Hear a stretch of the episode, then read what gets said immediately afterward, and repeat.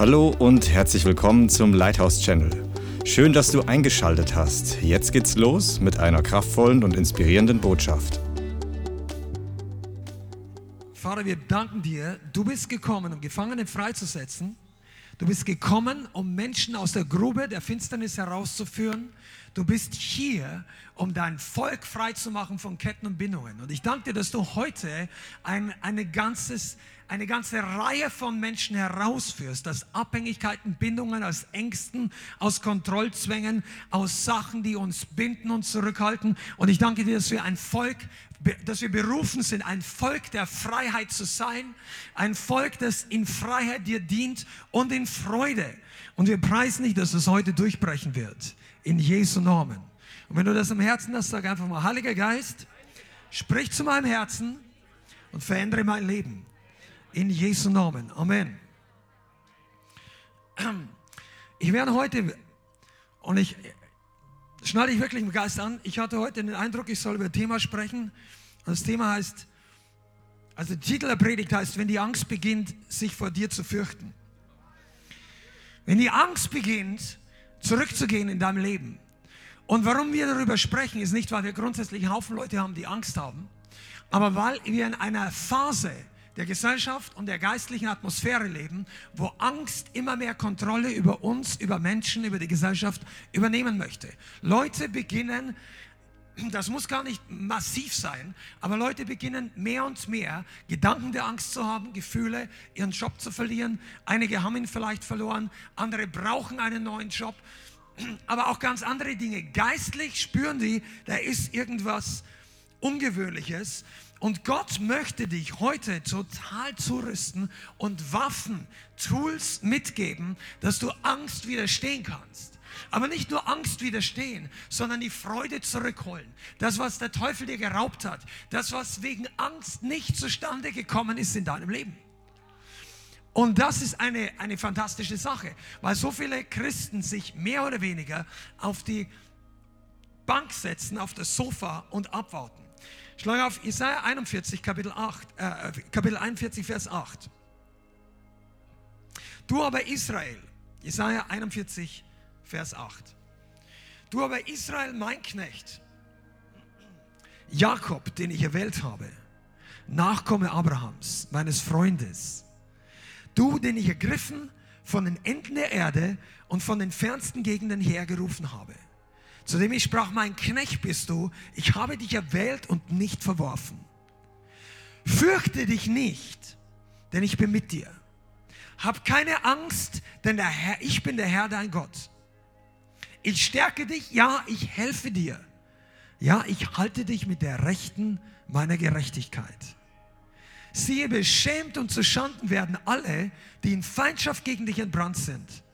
Es werden wie nichts und gehen zugrunde die Männer, die den Rechtsstreit mit dir führen.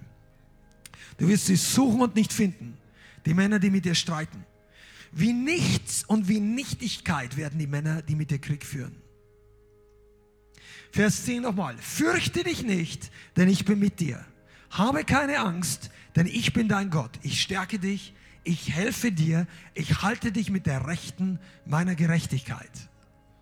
Und das ist die Verheißung, die Gott für uns hat.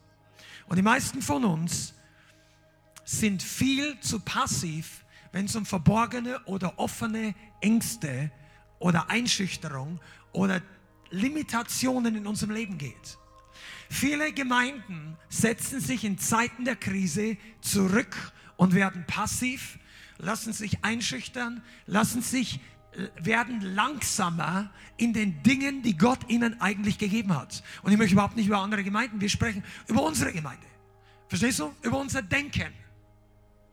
Wir kommen heute zu dem Punkt, dass es für dich Sinn macht, warum man Gott so preist, wie wir das vorher gemacht haben. Wir kommen zu dem Punkt, wo dein Verstand sagt, hoppla, ich bin viel zu lange an diesem Ort, wo sich, wo ich mir gefallen lasse, was der Teufel mit mir macht. Und einige von euch und von euch online, das Wort ist für dich. Okay? Bevor wir hier ins Detail gehen, möchte ich ein bisschen darüber sprechen, dass nicht weltlich gesehen ist nicht jede Angst automatisch schlecht. Angst, aber wir reden nicht von dieser Angst, des, des Natürlichen. Es gibt so eine gewisse Angst, wenn du irgendwie, die meisten von euch sind keine Bergsteiger oder Schwindelfrei oder du bist, gehört, ist irgendjemand Putzmann oder Putzfrau an den Hochhäusern außen? Niemand, ja. Also wenn du jemand bist, der so einen Extremjob hast, dann ist das vielleicht nicht so. Aber die meisten von uns fürchten sich halt dann an die Kante zu gehen, wenn es da 100 Meter runter geht. Oder du gehst nicht zu nah an einen Zug hin oder was auch immer. Das sind natürliche Vorsichtsmaßnahmen, die dein Körper, die deine Seele einfach kennt und auf die es Sinn macht zu achten. Du trittst einfach weg, wenn die U-Bahn vorbeifährt und du gehst dann nicht auf 20 Zentimeter ran, obwohl du weißt, du wird dich nicht treffen. Das sind natürliche Funktionen, die wir haben. Und das ist okay. Genauso wie der eine oder andere von euch beim Autofahren eher mal ein bisschen lang oder weißt, in die Kurve, wo du nur mit 60 durchkommst, da fährst du nicht mit 90 rein, weil meistens geht das schief.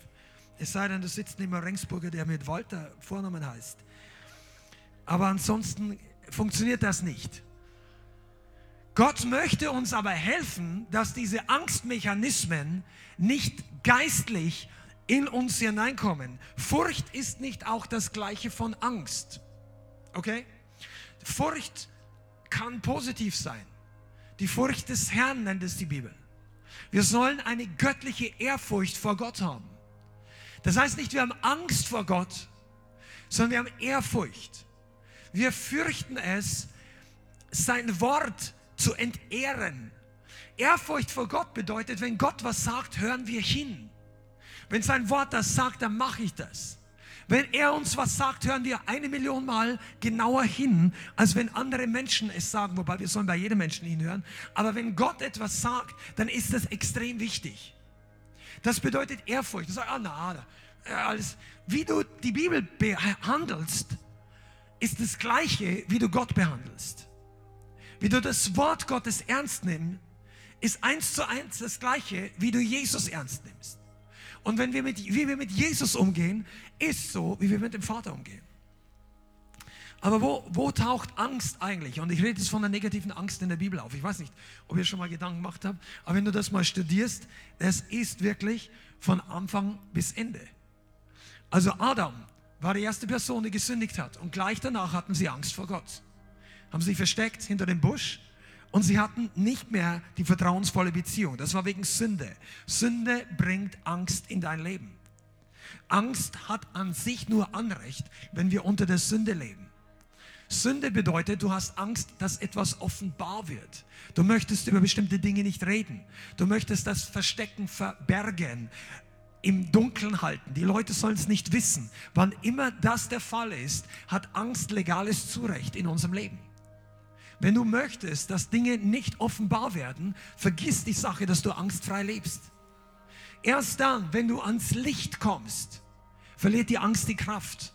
Das springt jetzt schon viel weiter vorne, aber damit du es von Anfang an weißt. Erst wenn du zu Jesus kommst, ist zum Licht, ist zur Vergebung und auch zum Kreuz. Manche Christen, manche Menschen möchten mit Jesus abhängen, aber nicht ans Kreuz gehen. Das Kreuz war nicht nur für Jesus. Jesus starb am Kreuz, um unsere Sünden zu bezahlen. Und keiner hat einen Tod erlitten wie er. Aber Jesus sagt, wer nicht sein Kreuz täglich auf sich nimmt, das bedeutet, wenn ich bereit bin, mein Leben zu verlieren, um es mit Jesus zu finden. Das heißt, ich bin bereit, alle meine Sünden ans Kreuz zu geben. Versteht ihr das? Aber wenn ich das nicht möchte, oder ich bin ein Mensch, der gar nicht an Jesus glaubt, vielleicht schaust du zu und du sagst, ich halte davon eh nichts, aber jemand hat mir diesen Link geschickt. Wenn das der Fall ist, du wirst nicht glücklich werden im Leben mit Dingen, die wir ständig verbergen müssen. In der Finsternis. Der Mensch ist nicht dazu geschaffen, zu lügen. Der Teufel ist der Erfinder der Lüge. Der Teufel hat den Menschen nicht gebaut, nicht geschaffen. Der Mensch ist eigentlich unkompatibel mit Lüge. Aber wir können es tun, nur es ist ungesund. Und deshalb sind die Politiker auch nicht glücklich. Oh, das wollte ich jetzt nicht sagen. Aber ich meine, viele von denen, weil, du kannst es in ihren Gesichten oft sehen, weil sie ständig überlegen müssen, sage ich nicht das, damit das nicht offenbar wird und das. Und jemand, vor kurzem hat jemand gesagt, der jetzt eine sehr wichtige Position hat. Äh, ja, die Wahrheit, die führt in, Politi in der Politik sehr häufig zum politischen Tod. Ähm, und er weiß auch, wie die Leute denken. Aber im Reich Gottes ist es unterschiedlich. Im Reich Gottes führt die Wahrheit nicht zum Tod. Die führt zu Jesus, zum Leben. Jesus ist die Wahrheit. Und er ist das Leben. Aber Leute haben das Gefühl, sie sterben, wenn ihre Lügen offenbar werden. Das bedeutet, dass das Leben auf falsche Fundamente gebaut ist. Wenn du Angst hast, dass dein Leben kaputt geht, wenn die Leute deine Lügen rausfinden, dann gebe ich dir einen großen Tipp. Hör, bau eine andere Basis. Das Ding früher oder später stürzt das Kartenhaus sowieso ein. Du kannst gar nicht gesund damit leben. Und du kriegst früher oder später, was weiß ich, all diese psychosomatischen Nebenerscheinungen, die aus einem ungesunden inneren Verhältnis kommen. Wisst ihr, ein Christ sollte jederzeit zu allen Menschen keine Geheimnisse haben. Das heißt jetzt nicht, dass du deinen Kontoauszug jedem zeigst, das meine ich nicht. Aber du hast nicht Angst, dass irgendetwas offenbar wird, was du verstecken musst. Weißt du, wie man so leben kann? Wenn man ins Licht geht. Weil bei Jesus wird alles offenbar und dann lass sich's wegwaschen. Und dann geht die Angst vor Gott weg. Vielleicht, das war jetzt einfach nur die Einleitung, aber die erste Angst, die geben muss, ist die Angst vor Gott. Wir brauchen keine Angst vor Gott haben, wenn ich zum Vater komme, durch die Tür Jesus. Ich, wir, vielleicht sind einige von euch, die heute neu da sind, es ist super, dass du dabei bist und auch online. Du brauchst keine Angst vor Gott haben, aber glaube nicht, dass du oder ich mit unserer Fähigkeit vor Gott bestehen können, auch nicht, wenn wir religiös sind. Religion rettet niemanden. Eine Gemeinde rettet, eine Kirche, eine Gemeinde, eine Moschee, ein Tempel, was auch immer, ein Heiligtum in, in, in, in, in Tibet. Das alles rettet nicht. Selbst eine christliche, das Leithaus rettet nicht, sondern nur Jesus rettet. Und Jesus ist die Tür. Und durch die Tür muss man durchgehen. Wer von euch haben Kunstgegenstände in eurer Wohnung oder hatten schon mal welche? Ein paar Leute, okay, manche melden sich. Pass mal auf, eine, du stellst dir eine Tür nicht auf, um sie anzuschauen, wie schön die Tür ist. So ein Türrahmen. Und dann gehst du außen rum und dann gehst von hinten. Nein, eine Tür hat einen Zweck. Nämlich, dass man durchgeht. Tür macht außerdem nur Sinn, wo eine Wand ist. Ja? Wenn, wenn, wenn du daneben auch reingehen kannst, brauchst du keine Tür aufstellen. Jesus macht nur Sinn, wenn du rein willst. Nicht, wenn du die Tür beobachten willst. Manche Menschen beobachten Jesus wie ein Kunstgegenstand. Das hilft aber nicht, dass du gerettet wirst. Jesus ist kein Kunstgegenstand. Jesus ist kein Philosoph, obwohl er schlauer war als alle Philosophen. Jesus ist nicht einfach nur ein Lehrer. Der ist nicht dazu gedacht, dass wir uns hinsetzen und gut zuhören und das war's dann. Jesus ist das Brot des Lebens. Jesus ist das Lamm Gottes, das für unsere Sünden gestorben ist. Er ist der Weg, die Wahrheit und das Leben. Niemand kommt zum Vater außer durch ihn. Er ist die Tür. Jesus sagt, ich bin die Tür in den Himmel. Und wenn wir nicht hindurchgehen, dann nützt dir Jesus gar nichts. Du brauchst die Tür nicht zum Anschauen, sondern zum Öffnen. Und Gott, der Vater, macht die Tür selber auf. Du musst einfach nur durchgehen. Aber eins sage ich dir, die Tür ist so schmal, dass der breite Rucksack mit Stolz und der Balken der Verblendung, der passt quer nicht durch. Sogar senkrecht nicht. Das Ding muss weg. Ja, Einige von euch wissen, wovon ich rede, andere dürfen es noch lernen. Stolz ist etwas, was den größten aller geistlichen Leute killt in einer Sekunde. Weil du kannst nicht zu schlecht sein für Jesus, aber du kannst dir zu gut sein, durch die Tür durchzugehen. Gott und die Engel Gottes und der Vater sagt niemals, nein, der, der Sünde ist zu schlecht für Jesus. Aber wenn du denkst, da, da brauche ich nicht durch, dann kommst du nicht rein. Und das, deshalb ist es wichtig. Manche Leute haben Angst davor, ihr Leben zu verlieren. Angst davor, die alten Dinge loszulassen. Angst davor, dass sich Dinge ändern, die wir nicht ändern wollen. Auch diese Art von Angst kannst du nur freiwillig loswerden. Aber ich möchte über was ganz was anderes sprechen. wow, es gibt in der Bibel so viele Stellen. Ähm, früher oder später, und ich naja, ich, ich glaube, ich predige das Evangelium noch kurz zu Ende. Du brauchst Jesus, persönlich. Wir gehen gleich in das Thema rein, aber ich spüre das einfach. Du brauchst Jesus nicht nur als Ratgeber, als Freund, als Kumpel, als, äh, als Aufdruck auf deiner Lieblingsbibel, als Fisch an deinem Auto, die Alten wissen, wovon ich meine, oder die Jungen als Kette oder dies oder. Du brauchst Jesus in deinem Herzen als Erlöser. Und er geht da erst hinein, wenn wir wahrhaftig Buße tun. Und ich möchte es auch nochmal klarstellen, es bringt gar nichts nur zu beten, dass Jesus in unser Herz kommt. Ich muss vorher die Sünden ablegen wollen. Gott möchte, dass unser Leben verändert wird. Aber er macht das. Er macht das nicht mit Leid oder im Sinne von, dass ich leiden und äh, religiös leisten muss, sondern er schenkt uns Veränderung. Transformation ist ein Geschenk Gottes.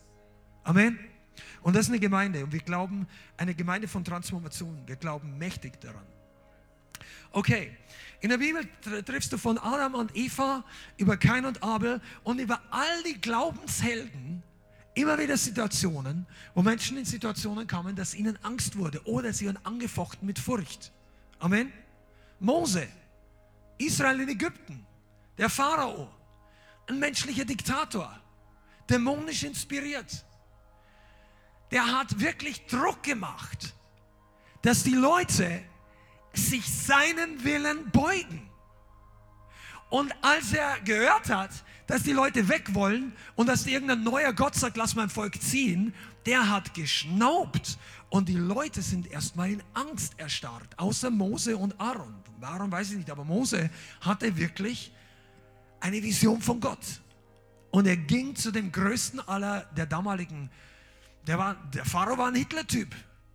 So ähnlich. Der hat ja die Juden verfolgt. Ja. der hat die getötet. Alle männlichen Juden. Also die Babys damals. Alle umgebracht. Massenmord. Und Moses sagt, lass mein Volk ziehen, so spricht der Herr. Und dann hat es geknirscht. In jeder Herausforderung in der Bibel, wo Männer und Frauen Schritte des Glaubens getan haben, da war die Grenze und die, äh, wie soll ich sagen, da war die Herausforderung jetzt nicht in Furcht zu fallen. Und einige von euch, ihr wünscht euch Windstille in eurem Leben. Du wünschst dir, dass dein Leben leichter ist. Ich sag mal, im Normalfall brauchst du nicht beten, Herr, macht mein Leben leichter. Das findest du eigentlich selten in der Bibel. Sondern die Leute sagen in der Apostelgeschichte auch nicht, Herr, sieh an ihre Drohungen. Also das haben sie gebetet. Sieh an, wie sie uns bedrohen. Und sie haben uns ins Gefängnis. Ge und das haben die eigentlich nur zur Einleitung gebetet. Übrigens, das können wir mal in ein Gebetsteaching bringen. Das kannst du zur Einleitung kurz bringen, aber dann kommt zum Wesentlichen. Und dann haben sie ja, und nun Herr, gib deinen Knechten. Die haben noch nicht mal, in der dritten Person haben die über sich geredet. Die wollten noch nicht mal ich reden. Mir, meiner, mich. Ich sage, gib deinen Knechten, dass sie mit Kühnheit gefüllt werden und dein Wort predigen. Und die haben gebetet, dass die Kraft zunimmt in der Herausforderung. Nicht, dass das Problem weggeht. Und das ist der Grund, warum manche Christen im Moment straucheln. Weil du betest, dass die Probleme weggehen. Du betest dafür, ach, hätte ich nur ein einfacheres Leben. Gibt es irgendein Land, wo ich jetzt auswandern könnte? Come on now. Manche denken drüber nach. Und ich sage nicht, dass es keinen Grund für solche Gedanken gibt. Aber weißt du was? Vielleicht bist du, come on, vielleicht bist du genau für einen Moment wie diesen in Deutschland übrig geblieben, um ein Salz und Licht in dieser Welt zu sein. Vielleicht bist genau du übrig, weil die Menschen in deinem Umfeld und erst recht der Teufel hören muss, dass einer sich nicht beugt, wenn alle niederfallen vor, dem, vor der Statue von Nebuchadnezzar, vor dem modernen Standbild. Aber es gibt eine ganze kleine Gruppe. Shadrach, Meshach und Abednego. Ah, Rabassat, das kommen wir heute nicht nach. Aber die hatten, erzähl mir nicht, dass die nicht angefochten waren mit Angst. Der, das, das liest sich immer wie so eine Kindergeschichte. Ach, und dann der Ofen siebenmal heißer und dann nichts passiert, weil du den Ausgang kennst. Aber wenn du den nicht kennst, dann schaut der Ofen für dich auch heiß aus. Ja? Vielleicht schaut auch deine Lebenssituation gerade heiß aus. Vielleicht macht der Teufel dir wirklich Feuer. Weil er sagt, wenn du nicht, dann mache ich aber. Wenn du das und das nicht, dann heizen wir hier aber ein. Und was sagt der Geist des Glaubens? such dir einen anderen. Wenn ich ins Feuer komme, pass auf, dass nicht mehr Leute rauskommen, als du reinschickst. Die Bibel sagt doch immer, der vierte Mann erscheint im Feuer. Das war Jesus. Weil Nebukadnezar, der blinde, tyrannische, geistlich blinde, tyrannische König, hat selber gesehen, haben wir nicht drei Leute reingeworfen alle haben abgenickt die ganzen Jahre, sagen, gewiss, oh König, gewiss. Und dann sagen wir, ich sehe vier Leute. Und der vierte Mann gleicht einem Göttersohn. Shandarababa. Willst du Jesus sehen? Lauf nicht weg vom Feuer. Erzähl, oh, erzähl dem Teufel, was kommen wird, wenn er dich ins Feuer wirft. Und einige von euch, ihr dürft lernen, dass Angst ein Werkzeug des Teufels ist. Und heute werden wir, boah, heute wirst du lernen, wie diese Angst an deiner Tür wieder umkehrt. Aber das wird nicht ohne Spannung passieren. Die meisten von uns warten darauf, dass Gott die Angst wegnimmt. Das ist übrigens der Grund, warum so wenig Leute auf dem Erntefeld sind. Zum Evangelisieren meine ich. Wenn du hier noch nicht von neu geboren bist und du denkst, das ist nur für die Christen, okay? Zu den Christen sagt Jesus, geht hin in alle Welten, predigt das Evangelium. Das sagt er. Das war von Anfang an schon. Das haben die meisten Leute nur vergessen über die Jahrhunderte. Aber Gott sagt, geh hin, weil die gute Botschaft muss noch mehr Leute erreichen. Und die, warum die Leute nicht gehen, ist, weil sie sagen, oh, ich fühle mich gar nicht danach. Das macht mir Angst oder ich habe Menschenfurcht oder das ist mir uner, ich weiß nicht und so weiter. Und die Leute setzen sich hin und sie denken, ach du meine Güte, ah, ich, ich bete so lange, bis ich nicht mehr spüre, dass diese Angst über mir ist. Und weißt du was, so, so klappt das nicht. Angst ist ein Werkzeug der Finsternis. Und diese Angst wird heute durch dich konfrontiert. Die Angst, die, dich, die dir bisher das Leben schwer gemacht hat, die trifft heute auf einen ICE frontal vorne drauf. Und ich sage dir eins, der göttliche Zug kickt diese Angst aus deinem Leben raus. Aber bevor du genau weißt, möchte ich ein bisschen darüber reden, was Angst wirklich bewirkt. Also einige von euch wissen es, aber ich möchte, dass du verstehst, weil Angst ist nicht nur eine natürliche Reaktion auf natürliche Umstände. Angst ist grundsätzlich in den allermeisten Fällen, außer wo wir vorhin gesagt haben, wenn du zu schnell in die Kurve fährst, dann lerne dein Auto sauber zu steuern. Ja? Aber ich sage es mal Spaß, aber selbst Walter Röll hat damals gesagt, wer nicht ein bisschen Angst hat, der muss ja blöd im Kopf sein. Also du musst auch als jemand, der Extremsport betreibt, immer noch einschätzen können, ist das jetzt zu viel? Du kannst nicht von jedem Hochhaus runterspringen und erwarten, dass der Fallschirm noch aufgeht oder solche Dinge. Verstehst du? Man muss mit Angst auch handeln können. Auch Bergsteiger, die, die äh, Freikletterer. Da gibt es jemanden, der hat eine Wand von 1000 Meter durchstiegen ist ohne Seil oder, oder ich weiß nicht, auf jeden Fall riesig. Auch diese Leute reden von Angstmanagement oder Risikomanagement. Die, die, die machen, die sind nicht einfach tollkühn, die wissen, was sie machen in den meisten Fällen oder sind inzwischen tot. Aber weißt du, das ist die natürliche Angst. Aber geistlich ist Angst eine Waffe des Teufels. Und das ist, er, der, der Teufel möchte, dass du in Panik kommst. Der möchte, dass du vorschnell zu Entscheidungen geführt wirst durch Angst. Okay, hör genau zu. Er möchte, mit Angst soll den Fokus von dir, von Gott wegnehmen. Angst macht das Problem groß und bedroht dich mit den Konsequenzen des Problems. Angst spricht zu uns Christen. Die sagt, ah, wenn du das tust, warte mal ab, was da rauskommt. Hast du eine Ahnung? Angst ist die Projektion, das Ergebnis, dass es schlimmer werden könnte und es wird schlimmer werden, erzählt dir die Angst. Angst ist Glaube an das Negative. Und vor allem möchte Angst dich manipulieren zu bestimmten Entscheidungen. Und hier, spätestens hier, wird Angst eine geistliche Sache. Die Bibel sagt das, dass Angst nicht nur ein Gefühl ist, es ist nicht, sondern es ist ein Spirit auch. Paulus sagt es zu Timotheus. Gott hat uns nicht einen Geist der Angst, einen Geist der Einschüchterung gegeben, sondern der Kraft der Liebe und des klaren Denkens. Also es gibt einen Geist der Einschüchterung, einen Geist der Angst. Und dieser Geist möchte uns dazu bringen, das zu tun, was der Feind möchte. Weil der Geist der Einschüchterung, der Geist der Angst kommt nicht von Gott. Amen, bist du noch da? Das sind ein paar Grundlagen, aber es ist wichtig, das zu lernen. Angst, Gott gebraucht nicht Angst, den Geist der Angst, um dich zu manipulieren, das Richtige zu tun. Das ist nicht göttlich. Er zeigt dir den Weg A und den Weg B. Er sagt es im Alten Testament schon. Sieh, ich lege dir vor den Weg des Segens und des Ungehorsams. Segen und Fluch. Entscheide dich heute, was du tust. Er sagt nicht, wenn du aber, dann komme ich. Nein, die Konsequenzen für unsere Sünde müssen wir irgendwann selber tragen, aber Gott setzt uns nicht massiv unter Druck mit Angst. Amen. Ich habe was ganz Interessantes gefunden, dass es eine Verheißung gibt, dass das Volk Gottes ohne Angst leben kann. Eigentlich ist es sogar, also nicht generell, ich sage, aber nicht, dass Angst Angst ist nicht unser Erbteil, versteht ihr? Wir müssen nicht beständig unter dem Geist der Angst leben.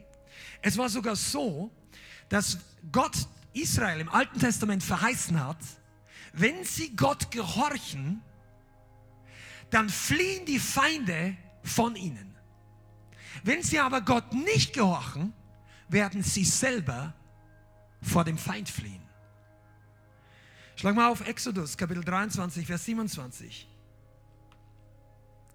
Exodus, zweiter Buch Mose. 23, 27. Meinen Schrecken werde ich vor dir hersenden und alle Völker, zu denen du kommst, in Verwirrung bringen. Und ich werde dir den Rücken all deiner Feinde zukehren. Auch werde ich Angst vor dir hersenden, damit sie die Heviter, Kanaaniter und Hethiter vor dir vertreibt. Gott sagt, wenn du mit ihm gehst in den Bund, wenn du mit ihm zusammen bist, wenn du in seinen Wegen wandelst, dann wird Gott den Feinden Angst machen um deinetwillen. Dann werden die Feinde flüchten vor dir.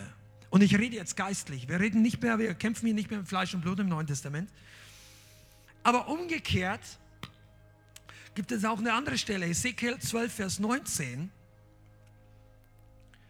nur als eine, da gibt es sehr viele, aber ich lese euch das mal kurz vor. Ezekiel 12, Vers 19. Und da sagt der Prophet, Gott sagt zum Propheten, du sollst zum Volk des Landes sagen, so spricht der Herr Jahwe von den Bewohnern Jerusalems, zum Land Israel, ihr Brot werden sie in Angst essen und ihr Wasser mit Entsetzen trinken, weil ihr Land öde da liegt, ohne seine Fülle, wegen der Gewalttat und all derer, die in ihm wohnen. Also, wenn das Land oder das Volk gewalttätig ist, gesetzlos, wenn wir Dinge tun, das war Ezekiel 12, Vers 19, wenn du das nochmal notieren willst, wenn wir Dinge tun, die Gott nicht segnet, gegen die Gott ist, dann wird es passieren, dass wir beginnen, in Panik zu kommen. Dann ist das Blut Jesu, das unser Schutzdach, unsere Kraft, unsere Reinigung, unser Schutz ist, das wird ja, wenn, wenn du Buße tust, wird es wirksam, verstehst du? Aber die, die Bündnisse Gottes helfen dir nichts, wenn du in Sünde lebst und nicht davon umkehren möchtest. Und deshalb ist es in dieser Zeit so wichtig, dass wir uns wirklich eins machen mit dem Plan Gottes, mit dem Willen Gottes. Wenn du heute hier zum ersten Mal im Gottesdienst bist, du wirst feststellen, dass einfach unsere Gemeinde intensiv ist, dass das Wort direkt ist, aber auch liebevoll, gnädig und auch schneidet, um die Menschen frei zu machen von den Bindungen. Du wirst feststellen, dass der Lobpreis intensiv ist, dass unsere Gebete was intensiv. Warum ist das? Weil wir für Religion keine Zeit mehr haben. Also ich zumindest nicht weil wir nicht uns gegenseitig beweihräuchern wollen und uns auf die Schulter klopfen, wie gut und geistlich jeweils der andere ist und wir sitzen alle in einer Simulationsgemeinde. Das war früher so. Wir machen uns gegenseitig, bestärken uns, dass es alles gut und christlich und göttlich ist, aber es passiert sehr wenig. Und wir wollten einfach, meine Frau und ich und einige Leute, raus aus dieser Simulatorhaltung. An das Echte. Das Echte hat Kraft. Die echte, das echte Evangelium bringt echte Resultate. Die Power wirkt, wenn wir die Wahrheit aussprechen und die Wahrheit ist das Evangelium. Okay, weißt du, ich möchte heute ein bisschen darüber reden, wie wir lernen, dass Angst vor uns flieht.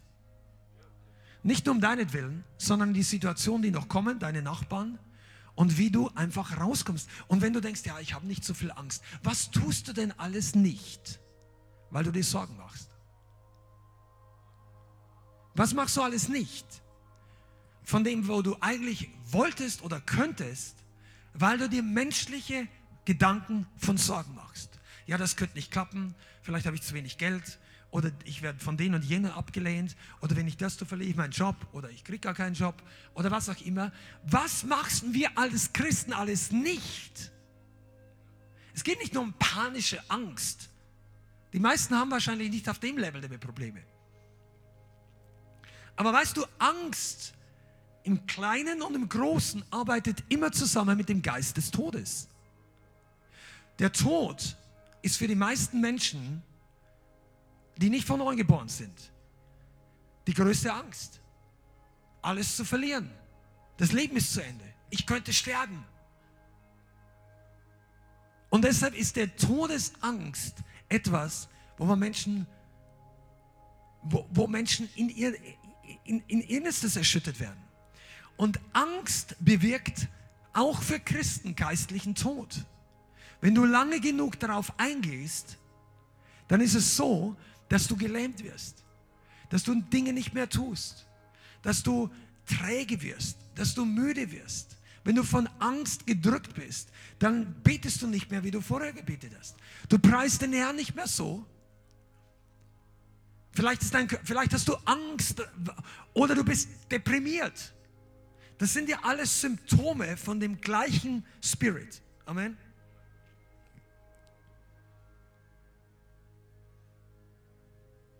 Und ich möchte, bevor wir darüber reden, wie wir frei und wie wir einfach durchbrechen, davon sprechen, dass es im Reich der Finsternis ein paar Spirits gibt, die massiv mit Angst arbeiten, zusammenarbeiten. Und das, du solltest lernen, was das bedeutet, weil wir leben in einer Zeit, wo das wichtig ist. Der erste wird in Hiob genannt, Hiob Kapitel 41. John, vielen Dank. Hiob Kapitel 41. Und zwar spricht die Bibel hier von dem Leviathan.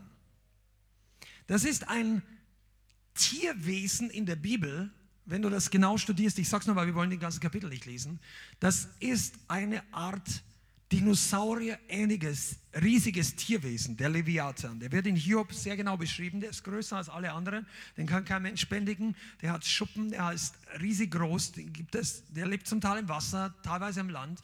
Und, ähm, und es gab definitiv, es gibt wissenschaftliche Erkenntnisse, dass Dinosaurier oder Dinosaurier-ähnliche Wesen gelebt haben zu dem Zeitpunkt, als es schon Menschen auf der Erde gab. Und da gab es Funde diesbezüglich. Also das ist kein Märchen, es war einfach ein Riesentier. Manche Übersetzungen sagen vielleicht Krokodil in deiner Übersetzung, weiß ich nicht, aber es ist eine gewundene Schlange. Das bedeutet dieses Wort ein so ein Drachenähnliches Wesen, aber eher Dinosaurier, okay? Und dieser ist ein Spirit. Hiob beschreibt ihn als Tier, aber die Bibel nennt ihn den König der Stolzen. Und das ist kein Tier. Hier betrifft es einen Spirit im geistlichen Bereich. Und dieser Spirit hat damit zu tun, dass er eine gewundene Schlange ist, er verdreht Worte. Ich fasse das zusammen, weil das ist heute nicht unser Thema. Aber das ist ein, ein, ein Spirit, der Worte verdreht, der Kommunikation blockiert, der Beziehungen killt. Ein, eine, ein, ein Spirit, der mit Stolz zusammenarbeitet und Stolz ins Leben von Menschen bringt und manifestiert, sodass die Leute unnahbar werden. Äh, dieses, Spirit, äh, dieses Tier redet davon, dass es Schuppenpanzer hat, wo nichts durchgeht, kein Pfeil durchdringt, kein Pfeil der Überführung. Das ist bildhaft gesprochen, kann da durch, weil der Stolz so fest sitzt. Dieser Spirit, mit, manche Leute haben damit Probleme. Aber in Vers 1, äh, Kapitel 41, Vers 14 sagt die Bibel, in seinem Hals, also Leviathan, wohnt Stärke und vor ihm her hüpft die Angst. Dieser Spirit benutzt Angst, um Leute in seine Kontrolle zu bringen oder unter seine Kontrolle. Das heißt, der Geist des Stolzes benutzt Angst als Werkzeug, um Leute fertig zu machen. Und das ist für uns wichtig zu wissen, weil wir leben in einer Zeit, wenn manche von uns und auch in der Gemeinde, wenn ihr jetzt Mitarbeiter oder hier schon länger hier seid, dann ist es für euch jetzt mal und auch online, manche von euch, ihr habt erlebt, dass geistliche Attacken kommen und du merkst wirklich, dass Beziehungen angegriffen werden, dass Kommunikation angegriffen wird. Du hast zu der Schwester, zu dem Bruder irgendwas gesagt, der hat es komplett anders verstanden und das Ganze wird zu einem richtig großen Ding. Du hast es nicht so gemeint, er hat ganz was anderes gehört. Das kann auf so eine Attacke zurückzuführen sein. Und, ähm, und Gott möchte uns den Sieg darüber geben. Aber auch Leviathan arbeitet zusammen mit Angst. Das sollten wir nicht vergessen. Und der zweite, da möchte ich ein bisschen mehr drauf eingehen, das ist, was viele von euch kennen, ist, wo in der Bibel von Isabel die Rede ist. In erster Linie bei Elia, das war die Frau eines Königs in Israel, der von Gott abgefallen war, aber eher ein weichlicher Mann war, auf neudeutschen Waschlappen, obwohl er viel Macht hatte, hatte er eine, eine schöne, hübsche sexuell interessante Frau, die Zauberin, Zauberpriester von den Heiden geheiratet, an seine Seite genommen, an, in sein Königtum. Und diese Frau hat ihn manipuliert und hat seine Macht ausgeübt, um alles Mögliche in Israel durchzuführen, was sie wollte, im Namen des Königs. Und Isabel braucht immer einen Ahab. Ahab war ihr Mann, um wirken zu können. Isabel ist in vielerlei Hinsicht ein großes Problem. Aber dieser Spirit arbeitet A mit Verführung, mit Angeboten, der möchte Menschen kaufen, hineinbringen in Zusammenarbeit. Das kannst du alles sehen, weil Isabel, nur damit du weißt, wie das Prinzip funktioniert hat. Isabel hatte zum damaligen Zeitpunkt ein komplett neues geistliches System etabliert. Ein Parallelgottesdienstsystem. Etwas, wo ganz neue Priester und Priesterinnen da waren, neue Götter, Götzen, neue Anbetungsformen und am Anfang einfach parallel und danach hat sie Stück für Stück die wahren Priester, die wahren Propheten verfolgt. Und am Anfang hat sie alle eingeladen, an ihren Tisch mitzukommen, zusammenzuarbeiten und sie hat die Priester und Propheten bezahlt. Isabel versucht dich immer zuerst zu kaufen, versucht dich immer zuerst zu gewinnen, Vorteile zu geben, wenn du zusammenarbeitest. Profit für dich. Ah, das ist doch, ist das nicht gut? Wir machen dich zum Leiter. Komm doch einfach bei uns. Oder du bist in irgendeiner Beziehung. Das, dieses Ding findest du in allen Ebenen der Gesellschaft, teilweise im Leib Christi. Du findest das bezüglich Ehe, Arbeitsfeld, großen Bereichen der Gesellschaft und es ist natürlich sexuelle Unreinheit, die genauso in die Pornoindustrie und so weiter. Das Ding ist in der Welt in vielen Bereichen sehr präsent. Aber diese Sache ist nicht einfach nur, da kommt irgendeine Prostituierte, die ihr Kleid bis hier oben hat und du sagst, das Ding habe ich schon lange abgeschüttelt, bleib mir fern. Manche Christen sind hier, Gott sei Dank, noch einigermaßen straight und sagen, damit mache ich keine Kompromisse. Aber Isabel kann ganz anders kommen. Der bietet dir irgendeinen Vorteil an und du musst einfach nur von deiner der sagt zu dir, Schwester, Bruder, Tom, von deiner Radikalität ein bisschen nachlassen. Einfach in diesem Umfeld, weil die Leute, du tust mir einen Gefallen. Weißt du, wenn wir zusammen beten, bete hier nicht so laut. Du tust mir einen Gefallen. Sag, pass auf, du musst nicht überall schreien. Aber mach das, was der Heilige Geist dir zeigt. Mach es nicht, um Leuten einen Gefallen zu tun. Gott möchte, also wenn wir auf die Straße gehen, wenn du denkst, wir, wir sind hier irgendwie egoistisch, wenn wir auf die Straße gehen, wir reden mit den Leuten so, dass sie es verstehen können. Wir, wir streichen, wir trainieren Leute, um dieses Christianesisch rauszubringen aus unserem Mund. Wenn wir mit den Leuten, die, die verstehen nichts vom Lamm Gottes, die verstehen nichts vom Isabel Spirit oder vom Zungenrede. Also das, muss, das ist jetzt hier Gottesdienst für Christen, okay? Und für solche, die es werden wollen. Ja, aber wenn du mit Leuten redest, ganz was anderes. Aber weißt du, wenn Leute zu dir kommen und sagen, ach du, mich nervt das immer so, bitte bet halt anders, bet halt anders. Und dann sagt, na gut, Gott hört mich ja so auf. Oh, Vorsicht. Wenn du, dann bist du nicht mehr geistgeführt.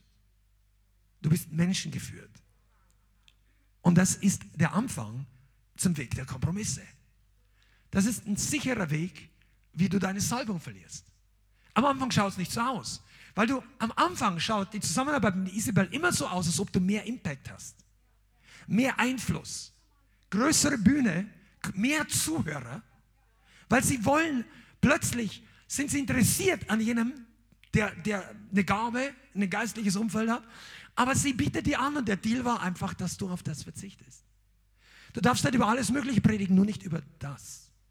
Zum Beispiel. Aber wenn, wenn du, ich muss es abkürzen hier, ist ein sehr interessantes Thema, aber weißt du, wenn du Isabel widersprichst, kommt die andere Seite zum Vorschein. Nicht die schöne Schminke, nicht die schöne Haarfarbe, nicht das, wie sie die Frau verführerisch erscheint. Dann kommt die Peitsche. Und ich rede jetzt nicht von, äh, von irgend, also richtig Feuer, Zorn, Ärger. Dann kommt Einschüchterung. Wow, willst du sagen, du bist was Besseres? Du bist hier in meinem Haus. Und so, ja, okay. Isabel beginnt Feuer und Druck zu machen wenn man ihre Angebote ablehnt und sich nicht kaufen lässt. Dann kommt Einschüchterung, Bedrohung. Ja, jemand anderes denkt schon ein paar Meter weiter. Einschüchterung, Drohungen, Verfolgung. Deshalb ist der Geist der Einschüchterung nicht von Gott. Wir gehen jetzt nicht in die politischen Sachen. Also da gibt es unterschiedliche Meinungen. Vielleicht, ich möchte noch zwei, drei Sachen dazu sagen. Aber oder machen wir es mal gleich, damit wir dieses Ding aus den Gedanken raus. Hör mal gut zu. Wir, wir alle wissen, wir sind in einer gesellschaftlichen Situation, wo eine deutliche Spaltung in der Gesellschaft existiert. Ist es so? Können wir darüber einstimmen? Auf der einen Seite findest du Leute, die haben Angst. Auf beiden Seiten findest du Leute, die haben Angst. Die einen haben Angst vor einer weltweiten Pandemie, vor einer Krankheit, berechtigt oder unberechtigt. Manche sind ja auch gestorben. Manche sind schwer krank geworden. Es gibt Leute, die haben berechtigt Angst vor diesen Sachen. Okay? Und diese Leute haben Angst. Auf der anderen Seite findest du Leute, die, die haben mit weniger Angst vor der Krankheit, aber mehr Angst vor den Konsequenzen oder vor dem Leid oder vor dem Jobverlust oder vor, der, vor, dem, vor dem Impfstoff oder was auch immer. Eine komplett andere Sicht. Und heute möchte ich es jetzt einfach komplett wertfrei sagen. Du hast zwei Gruppen. Und der Teufel ist daran interessiert und ein paar wenige Menschen auch, diese Gruppen, die Spaltung noch größer werden zu lassen. Okay? Aber ich möchte euch, diese Predigt ist für alle Christen heute, für beide Gruppen. Egal wo du oder ich politisch heute stehen. Weißt du warum? Weil ich glaube, dass sich Christen aus beiden Gruppen doch darüber eins sein könnten dass Covid als Ganzes, sei es jetzt die Krankheit oder alle Kollateralschäden, dass das nicht von Gott kommt, oder? Amen. Können wir dazu Amen sagen? Diese Sache ist nicht von Gott. Also können wir in jedem Fall beten, dass der geistliche, die geistliche Ursache hinter diesen Sachen gebrochen wird, oder? Egal auf welcher Seite du stehst, von welcher Seite du kommst, du kannst auf jeden Fall beten, dass dieser Treiber der Angst gebrochen wird. Und deshalb ist diese Predigt heute, wenn du es gesellschaftlich runterbringst, auch für jeden wichtig und richtig, weil Angst niemals der Plan Gottes ist. Angst möchte auf jeder Seite manipulieren. Aber Manipulation bringt uns immer in Finsternis oder besser gesagt in Kooperation mit Spirits der Finsternis. Und deshalb ist es wichtig, dass wir Isabel verstehen. Das wird heute keine Bibelstudie über das Thema, aber ich möchte trotzdem, dass du verstehst, dass dieser Spirit ist wirksam. Heute und auch unter Christen. Da kommt dann eben Einschüchterungen, Drohungen, öffentliche Verfolgung. Du wirst schlecht gemacht. Das kann auch für Christen passieren. Also wegen christlichen Glauben. Das, das gibt es in vielerlei Hinsicht. Das war doch damals eine Apostelgeschichte. Ich glaube, das ist Kapitel 3 äh, oder 4 wo es dann heißt, wurde ihr aus, äh, äh, also erstmal wurden sie verhört, dann wurden sie bedroht und dann wurden sie beim zweiten Mal geschlagen. Und sie gingen nach Hause, die zwölf, voller Freude, sagt die Bibel, dass sie würdig waren, für Jesus Schmach zu leiden. Geschlagen bedeutet, die haben Ruten abbekommen. 40 Schläge, boom. Der Rücken hat genauso geblutet wie von Paulus. Aber die gehen nach Hause in ihre Gemeinde mit Freude. Das ist ein Level, wo wir noch nicht erreicht haben. Dass die Freude da ist, wenn sie dich blutig schlagen. Aber das ist nicht unmöglich und das ist auch nicht, wofür wir uns fürchten müssen. Weißt du warum? Weil der Teufel macht diese, kennt ihr das nicht? Der Teufel, wie sagt man, möchte ein Exempel statuieren, um die anderen einzuschüchtern. Das war doch bei Jakobus genauso. Herodes hat Jakobus als, als, den ersten der Apostel, außer Stephanus, der vorher, der war ja ein Diakon, aber der erste Märtyrer war Stephanus, der erste der groß, in Anführungszeichen, der zwölf Apostel, der dann äh, als Märtyrer gestorben ist, war Jakobus, der Bruder von Johannes. einer der Buddies von Petrus. Das, die waren Freunde von Jugend an. Einer seiner zwei besten Freunde hat der König Herodes getötet. Und danach hat er Petrus ins Gefängnis gesteckt. Das war doch eine Taktik der Einschüchterung. Der sagt, wow, das ist den, oh, du bist der Nächste. Kennst du das? Der Teufel tut irgendwas genau in deinem Umfeld und dann kommen diese Gedanken abends oder wann auch immer bei dir, wow, das nächste Mal bist du dran. Hast du gesehen? Schau genau hin, das kann dir auch passieren. Und dann und so. Und das ist Einschüchterung. Christen werden nicht durch Einschüchterung geführt. Christen werden durch den Heiligen Geist geführt oder können. Wir brauchen uns Einschüchterung nicht beugen. Weder der Einschüchterung des Teufels, noch der Welt, noch deines besten Freundes oder Freundin. Keine, eine göttliche Gemeinde arbeitet auch nicht mit Einschüchterung. Jetzt kann es manchmal Grenzsituationen geben, wo man einfach Sachen durchsetzen muss, weil sagen, das läuft jetzt schief, bitte mach, seid mal leise und so. Und dann kann man das nachher auch nochmal klären und so weiter. Aber wenn eine Atmosphäre von kontinuierlicher Einschüchterung da ist, etwas, wo die Leute immer Angst haben, nur irgendwas zu sagen, dann weißt du, dass es nicht der Heilige Geist ist. Verstehst du? Und deshalb ist wichtig, dass wir rauskommen aus diesem Umfeld. Denn einige von uns, wir machen uns das ist ein Spirit, der in der Welt kommt. Die einen sind eingeschüchtert durch Krankheit und so weiter und durch Todesangst und die anderen sind eingeschüchtert durch Maßnahmen oder was auch immer. Diese, das möchte sich breit machen, unbewusst in unserem Denken, sodass wir immer mehr in den Überlebensmodus gehen. Wir sind schon dankbar, dass wir das noch können, dass wir das noch dürfen, dass es mir nicht so schlecht geht. Ja, die andere, das ist, ja, einfach dankbar. Ja, aber natürlich sollen wir dankbar sein.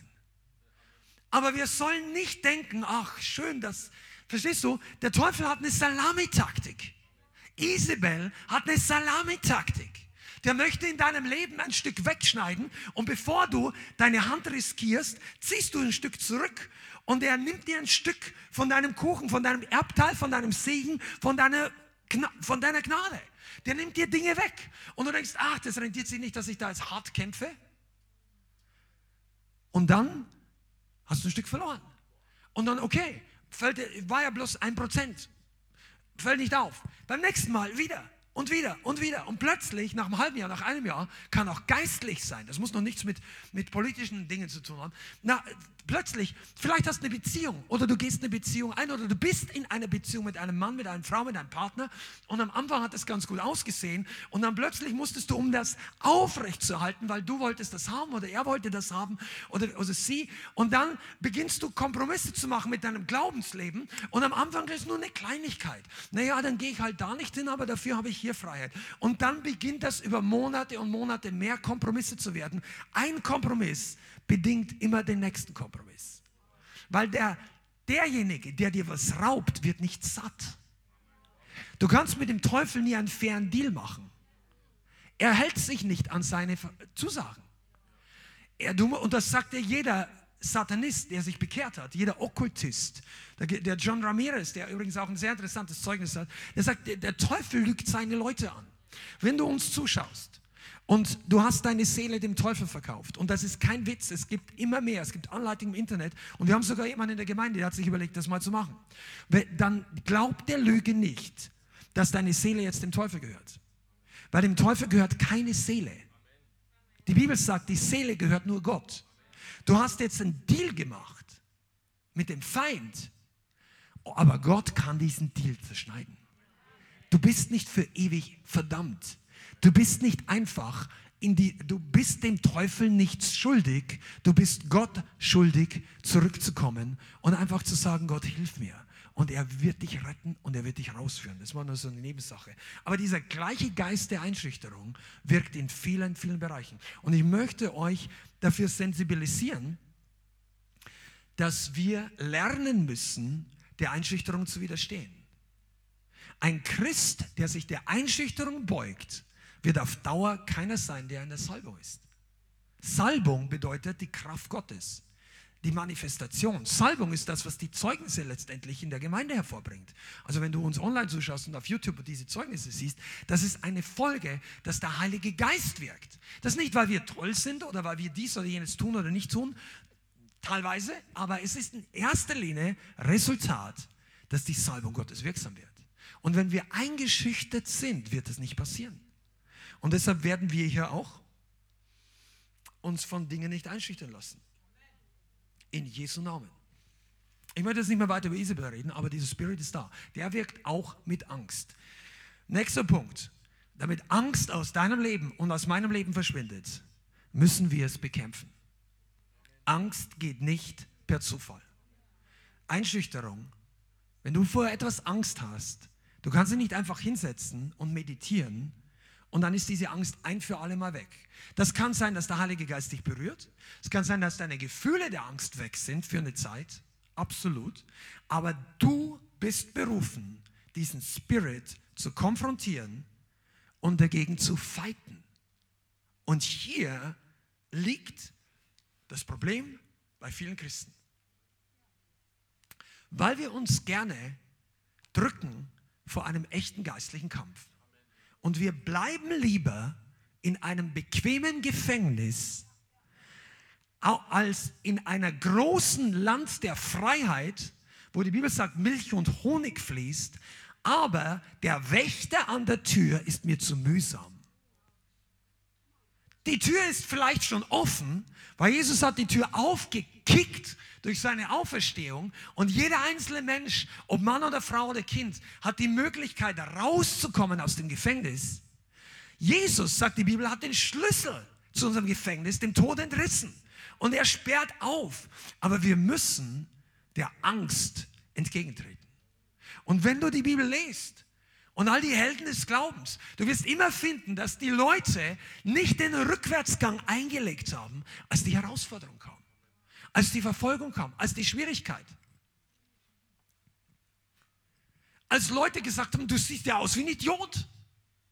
Was schwitzt du hier so? Oder warum bist du so laut? Ja, habe ich dich auch draußen auf der Straße mit den Leuten gesehen. Und dann denkst du, ah, hm, ich glaube, du hast dich getäuscht. Das war nicht ich diese Argumentation ist nicht, macht dich nicht glücklich. Frag mal Petrus. Wenn du sagen musst, ah, ich war nicht dabei, das macht nicht glücklich. Du wirst selber nicht glücklich.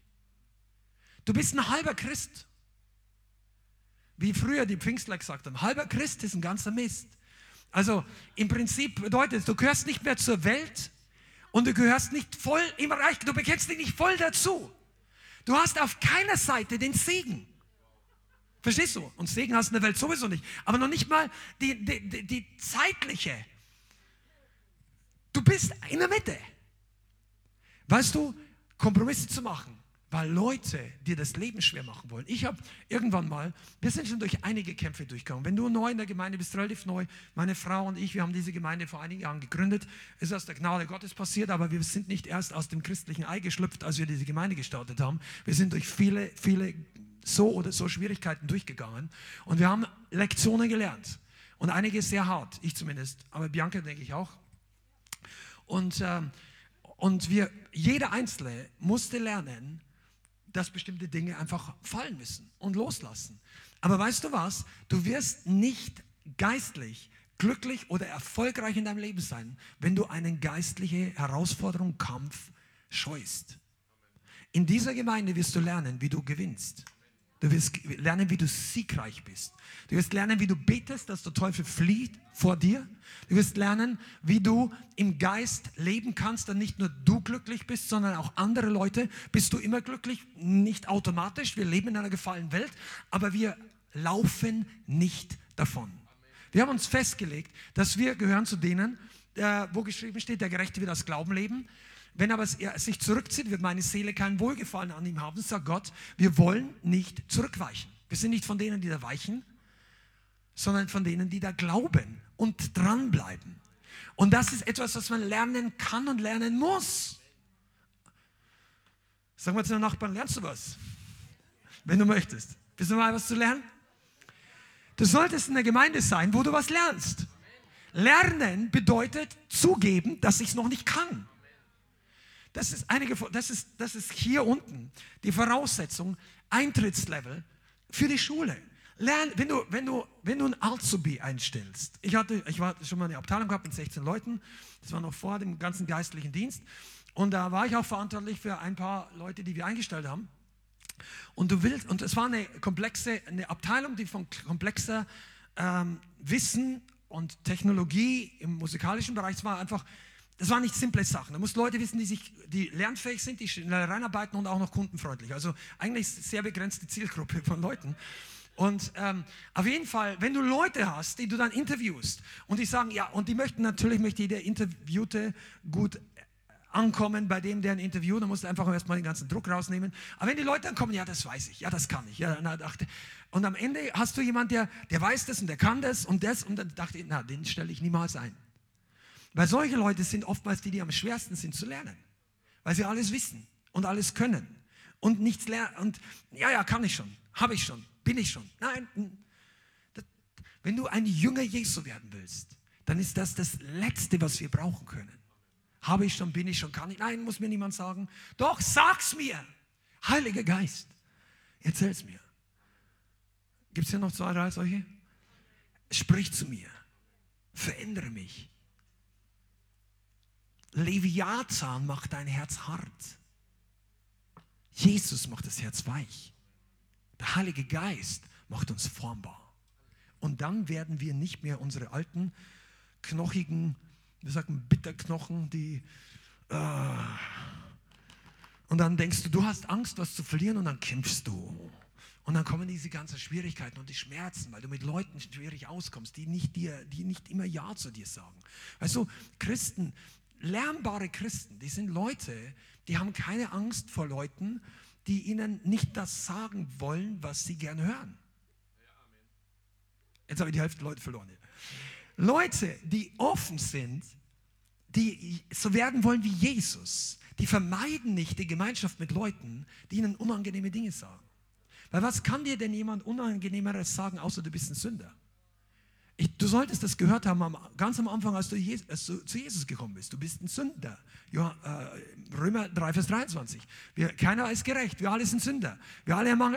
Okay, also wenn, wenn wir schon der Letzte von allen sind, wenn wir das Kreuz verdient haben und du hast es damals geschluckt und ich rede jetzt zu Christen. Wenn du noch nicht Christ bist, dann ist das Teil des Evangeliums. Und du kannst es werden. Du kannst die Gerechtigkeit, du kannst Sohn Gottes, Tochter Gottes werden. Halleluja. Aber wenn du das damals angenommen hast, jawohl, ja, ist schon. Und jetzt erzählt dir etwas viel weniger Schlimmes. Sagt nur, ja, du, ich glaube, hier dein Verhalten ist, ein, das, das, passt nicht ganz. Und du denkst, boah.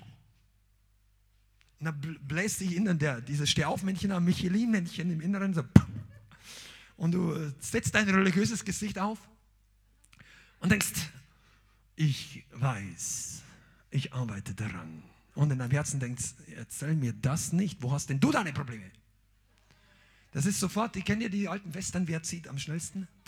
Habe ich geschaut, bevor ich Christ Habe ich wirklich. Äh, aber, und dann, wenn der eine zieht, ist der andere sofort, aber du, nein, du, du, du auch. Oh, der braucht mir gar nichts sagen. Und dann geben die Leute von einer Gemeinde in die andere Gemeinde, weil sie immer ihren Colt ziehen, du musst mir gar nicht sagen, ich habe gesehen, du bist Sünder. Ist ja nicht, du bist Sünder, aber die haben den Fehler gesehen.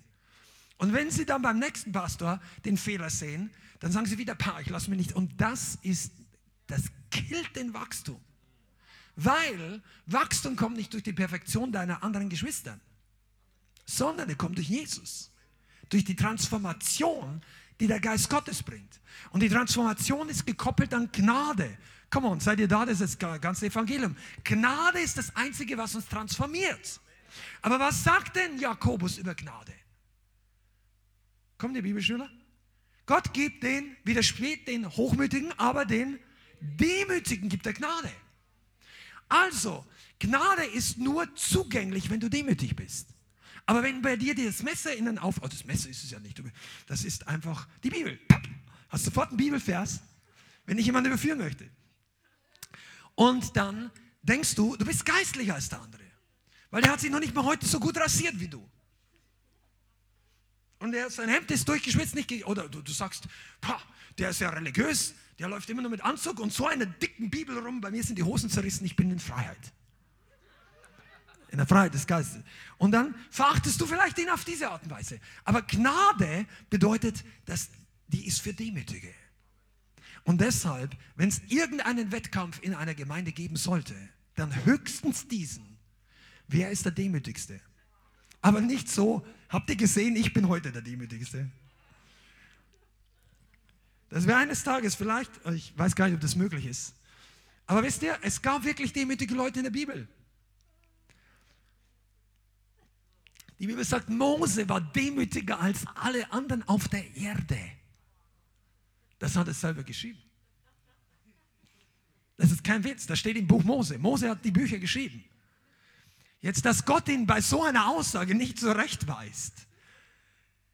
Wenn ein Mann sagt, Mose ist der Demütigste und er ist Mose, das heißt, dass der durch die Schule der Demütigung wirklich durchgegangen ist. Und er war zu dem Zeitpunkt schon über 80 Jahre. Du wirst nicht so lange warten, bis du im Geist reifst. Amen. Amen. Kommen wir zurück zu Angst bekämpfen und überwinden. Wir werden heute noch richtig durchbrechen. Einige von uns müssen lernen, der Angst einen echten Fight zu liefern. Und wir arbeiten und beten dafür. Das ist zwar nicht für jeden Christen gleichermaßen, aber ich glaube, dass Gott hier eine ganze Reihe von Christen erweckt, die geistlich nicht passiv sind. Keine geistlichen Pazifisten. Ich rede von geistlich, nicht im Natürlichen. Ich sage nichts von natürlicher Armee oder äh, äh, Kriegsdienstverweigerung. Aber im Geist gibt es keine Pazifisten. In der Armee Gottes gibt es keine Gewaltfreiheit, was gegen die geistlichen Mächte angeht. Gegen Menschen absolut. Wir lassen uns lieber schlagen. Wir lassen uns lieber Unrecht tun. Amen. Aber im Geist tolerierst du nicht den Feind. Im Geist schweigst du nicht, wenn Unrecht passiert. Im Geist sollst du dich nicht zurückziehen. Jesus sagt sogar, die Gewalttätigen reißen das Reich Gottes an sich. Das redet er über die Militanz im Geist. Und deshalb ist Angst, dieser Dämon aus der Hölle, der weicht nicht einfach, weil du das wünschst. Viele Christen wünschen sich endlich frei zu werden, wünschen sich, dass die Angst weggeht. Oh Gott, nimm die Angst von mir. Und Gott sagt, ich habe dir meinen Geist gegeben. Und jetzt machen wir es zusammen. Möchtest du mitmachen? Und du sagst, kämpfst du für mich? Und dann sagt Gott, wir drehen noch mal eine Ehrenrunde in der Bibelschule um rauszufinden, was sind die Waffen des Geistes. Come on. Aber einige von euch, wie kann ich denn kämpfen? Ja, mit dem Schwert Gottes, mit den Waffen Gottes, mit dem Wort Gottes. Amen. Tritt dieser Angst entgegen. Einige von euch, ihr solltet da wirklich breitbeinig hinstellen auf dieses Ding, was euer Leben ruinieren möchte und sagt, ich gehe hier nicht mehr weg. Wir haben früher, früher bin ich davon gelaufen, jetzt nicht mehr. Ich laufe von dieser Situation nicht weg. Stell dich der Angst. Schau ihr in die Augen. Amen. So wie David Goliath gegenübergetreten ist mit der gleichen Gesinnung, als diese Goliath war die Einschüchterung in Person. Der war ein Lautsprecher, der hat das ganze Tal erfüllt. Der war riesig. Hunderttausende von Leuten. Auf der einen Seite waren alles seine, seine Kumpels, die sich hinter ihm versteckt haben, die Armee. Und auf der anderen Seite waren Hunderttausende oder wie viel auch immer israelitische Soldaten, die auch gezittert haben. Und dann kommt David. Und er hat keine Unterstützung von den Feinden, natürlich nicht, und von seinen eigenen Leuten auch nicht. Und er lässt sich überhaupt nicht einschüchtern. Und ich sage jetzt schon mal ein Geheimnis. Du wirst, wenn du gegen deine Angst kämpfst, keine Unterstützung von eingeschüchterten Leuten bekommen, die mit dem gleichen Ding Problem haben und sie nicht konfrontieren. David hat Goliath konfrontiert. Aber alle anderen haben vor ihm gezittert und zwar schon wochenlang. Und die gleichen Leute, die das gleiche Problem hatten, und es kam jemand, der die Salbung hatte, dieses Problem zu konfrontieren und sogar Goliath zu töten, die gleichen Geschwister, also im Glauben, ich nenne das Glaubensgeschwister, die haben David attackiert anstelle, dass sie ihm applaudiert haben. Oder sagen, Leute, mach mal Platz für David, jetzt kommt endlich einer, der die Salbung hat. Nein, überhaupt nicht. Die einen haben dumm geschaut, die haben gesagt, wo? Und dann haben ein paar ihn auch noch kritisiert. Seine besten Leute, also die ihm am nächsten waren seine eigenen Brüder. Brüder. Das Problem mit den Brüdern. Die Leute, die nah an dir dran sind, können manchmal deine größten Widersacher werden. Weißt du warum? Weil du ihnen dein Herz am meisten öffnest. Und weil sie am meisten über dich wissen. Die haben auch gesehen, dass du deine Hose gestern verkehrt rum angezogen hast. Weil die so nah an dir dran sind. Die sehen die kleinen Fehler und als du in den großen Battleplan hineintrittst, erinnern die sich an deine kleinen Fehler. Und weil ihr Unglaube so groß ist und bei ihnen selber nichts ist und ihr stolz noch mit Leviathan, okay, Angst, Einschüchterung, sein ältester Bruder hat ihn eingeschüchtert. Geh nach Hause, was willst du überhaupt? Aber David hat sie nicht bieren lassen. Er hat auch nicht gefeitet mit seinem Bruder. Der hat gesagt, ist es nicht der Mühe wert und hat sich weggewandt und jemand anderes zugewandt. Wenn du Kritiker hast aus den eigenen Reihen, dann äh, liefer dir den Feind nicht mit den Kritikern. Sondern geh dorthin, wo das Problem sitzt. Weil nachdem das Problem erledigt war, ist gleich Goliath. Da hatte, dann, der, da hat er nicht mehr Überzeugungsarbeit leisten müssen. David hatte genügend Fürsprecher, nachdem Goliath erledigt war. Seine Brüder haben ihn auch nicht mehr kritisiert, als Goliath tot war. Aber der Teufel möchte, dass du die Salbung verlierst auf dem Weg, deine Angst zu killen, während du mit Leuten diskutierst, die dir nicht helfen können. Seid ihr da? Spul das nochmal zurück. Wenn du, im Replay, wenn du weißt, was dein Problem ist und du merkst, dass Leute dir nicht helfen können, dann verlier die Zeit nicht mit diesen Leuten, sondern tritt der Angst entgegen. Okay, und jetzt werden wir ein bisschen darüber reden, was für Waffen Gott uns gegeben hat, gegen Angst anzugehen. Und das ist ein very timely message. Ja? Also das ist sehr wichtig für uns als Gemeinde und auch egal, wo du in, in Deutschland, in Frankreich, in Schweiz, Österreich, wo auch immer, unsere ganzen äh, Städte, die sich da einklinken, das ist wichtig für diese Zeit. Wir brauchen nicht nur Wünsche und gute Gebete und Feuer und Freude, wir brauchen auch Waffen, die gegen die Angst etwas bewirken. Deine Angst, dass du alleine gelassen wirst. Weißt du, wir reden auch hier nicht nur von gesellschaftlichen oder Jobproblemen, sondern alle Ängste, pack die mal alle, deine Probleme, das, was dich persönlich beschäftigt, pack die mal in einen Sack, in einen und sag, alles, worüber wir jetzt reden, kannst du benutzen, um deine Sache zu attackieren. Die Angst, dass du zu alt bist oder zu jung oder zu, zu nicht hübsch genug oder, oder zu dies oder zu jenes oder zu wenig Geld hast oder zu viel Geld hast oder zu wenig, zu wenig Erfahrung hast oder zu viel falsch gemacht. Es gibt tausende von Möglichkeiten, wo der Teufel Argumente bringt, um dich rauszubringen. Solange du noch atmest, ist Hoffnung für dich da. Du musst nicht darüber nachdenken, wie viele Jahrzehnte du vielleicht verschwendet hast. Smith Wigglesworth hat erst angefangen, die richtigen Wunder zu tun in seinen 50ern. Come on. Ja, einige von euch denken, ich habe schon ein paar graue Haare. Ich bin zu alt. Wir haben, dann, dann schau dir mal, über Caleb und Josa musst du mal lesen. Die beiden Männer haben mehr Glauben gehabt als die ganzen Jungspunde zusammen. Rabaka, genau, das wollte ich auch gerade sagen. Der Heilige Geist erfüllt die Leute mit Glauben, da spielt das Alter keine Rolle mehr. Das Einzige, worüber du dich Gedanken machen solltest, ist, dass du den Rest deines Lebens nicht mehr Zeit verschwendest. Nicht mehr an Orten oder in geistlichen Umfeld, die deinen Glauben rauben, die dich einschüchtern, die eher so wie die Brüder von David sind, anstelle, dass du den Goliath killst. Du brauchst geistliche Rückenwind oder zumindest ein geistliches Umfeld, was dich in den Orbit katapultiert, wo Gott dich haben möchte, in Jesu Namen. Amen. Also, 2. Korinther 10, Vers 4, die meisten von euch kennen es auswendig, aber wirf es trotzdem mal an die Wand, die Referenz hier. 2. Korinther 10, Vers 4. Denn die Waffen unseres Kampfes sind nicht fleischlich, sondern mächtig für Gott oder durch Gott zur Zerstörung von Festungen. Das sind Strongholds. Deshalb, deshalb singen wir das so oft. Strongholds are coming down. Festungen, so zerstören wir Vernunftschlüsse. Alle möglichen Gedanken der Vernunft. Und jede Höhe, die sich gegen die Erkenntnis Gottes erhebt und nehmen jeden Gedanken gefangen unter den Gehorsam Christi. Und darunter fällt auch die Angst, die dein Leben versucht zu ruinieren. Amen. Festungen. Für manche Menschen ist Angst wie eine Festung.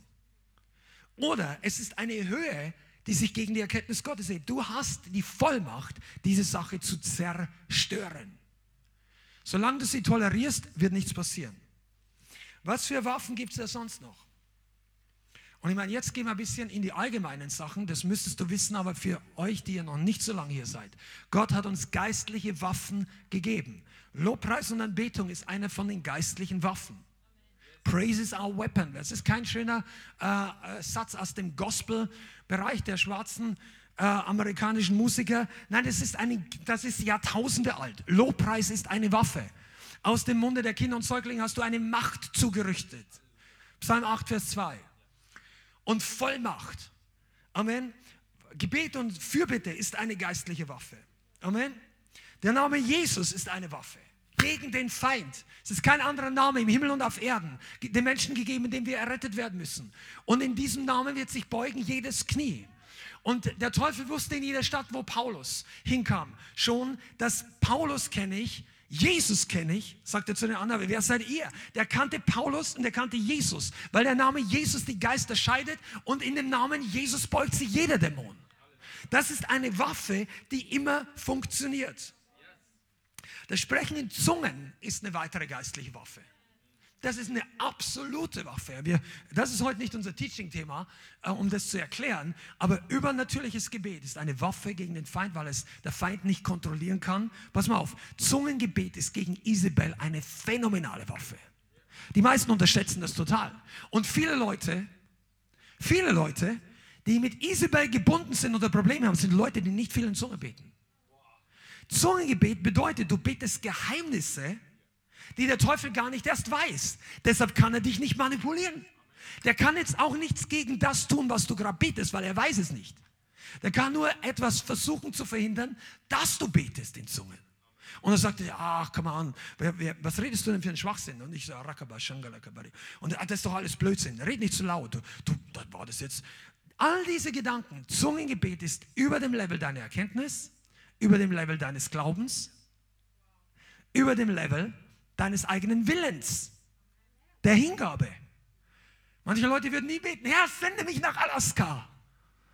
Sagen, da will ich nicht hin. Aber wenn das deine Berufung ist und du betest in Zungen, kann der Heilige jetzt mache ich keine Werbung für Zungengebet mehr. Manche sagen, oh, bloß nicht. Nein, weißt du, Gott betet aber dich in deinen perfekten Willen hinein. Und der Teufel kann das nicht verhindern. Zungengebet ist fantastisch gegen Manipulation. Und eine Waffe, die die meisten vergessen, Offenbarung 12, Vers 11, nicht nur das Blut des Lammes und das Wort ihres Zeugnisses, sondern auch, sie haben ihr Leben nicht geliebt bis zum Tod. Das ist eine Waffe. Die tragen nicht alle Christen bei sich. Wenn du dein Leben nicht mehr liebst bis zum Tod, dann ist es eine Rüstung, die kann der Teufel nicht mehr richtig brechen. Du sagst, entweder wir sterben jetzt oder wir sterben später. Aber der Fight, ich gehe da rein. Weißt du, deshalb konntest du das Christentum nicht stoppen. Ist dir eigentlich klar, warum es uns heute gibt? Die Apostel waren unstoppable. Das könnten wir auch mal als Predigt. Wer unstoppable, ja? Also die Apostel waren unaufhaltsam. Weißt du warum? Du kannst die leben oder sterben lassen. Die hören nicht auf. Die waren, wenn du einmal mit deinem Leben abgeschlossen hast, dann schüchtert dich nichts mehr ein. Was können sie denn noch nehmen, wenn du dein Leben schon Jesus gegeben hast? Nur wenn wir sagen, oh, ich habe zwar meine Hand gehoben in der Gemeinde, ich glaube an Jesus, aber ich habe hier noch die, die Bereiche hinter diesem Vorhang, das sind halt meine Privatsphäre.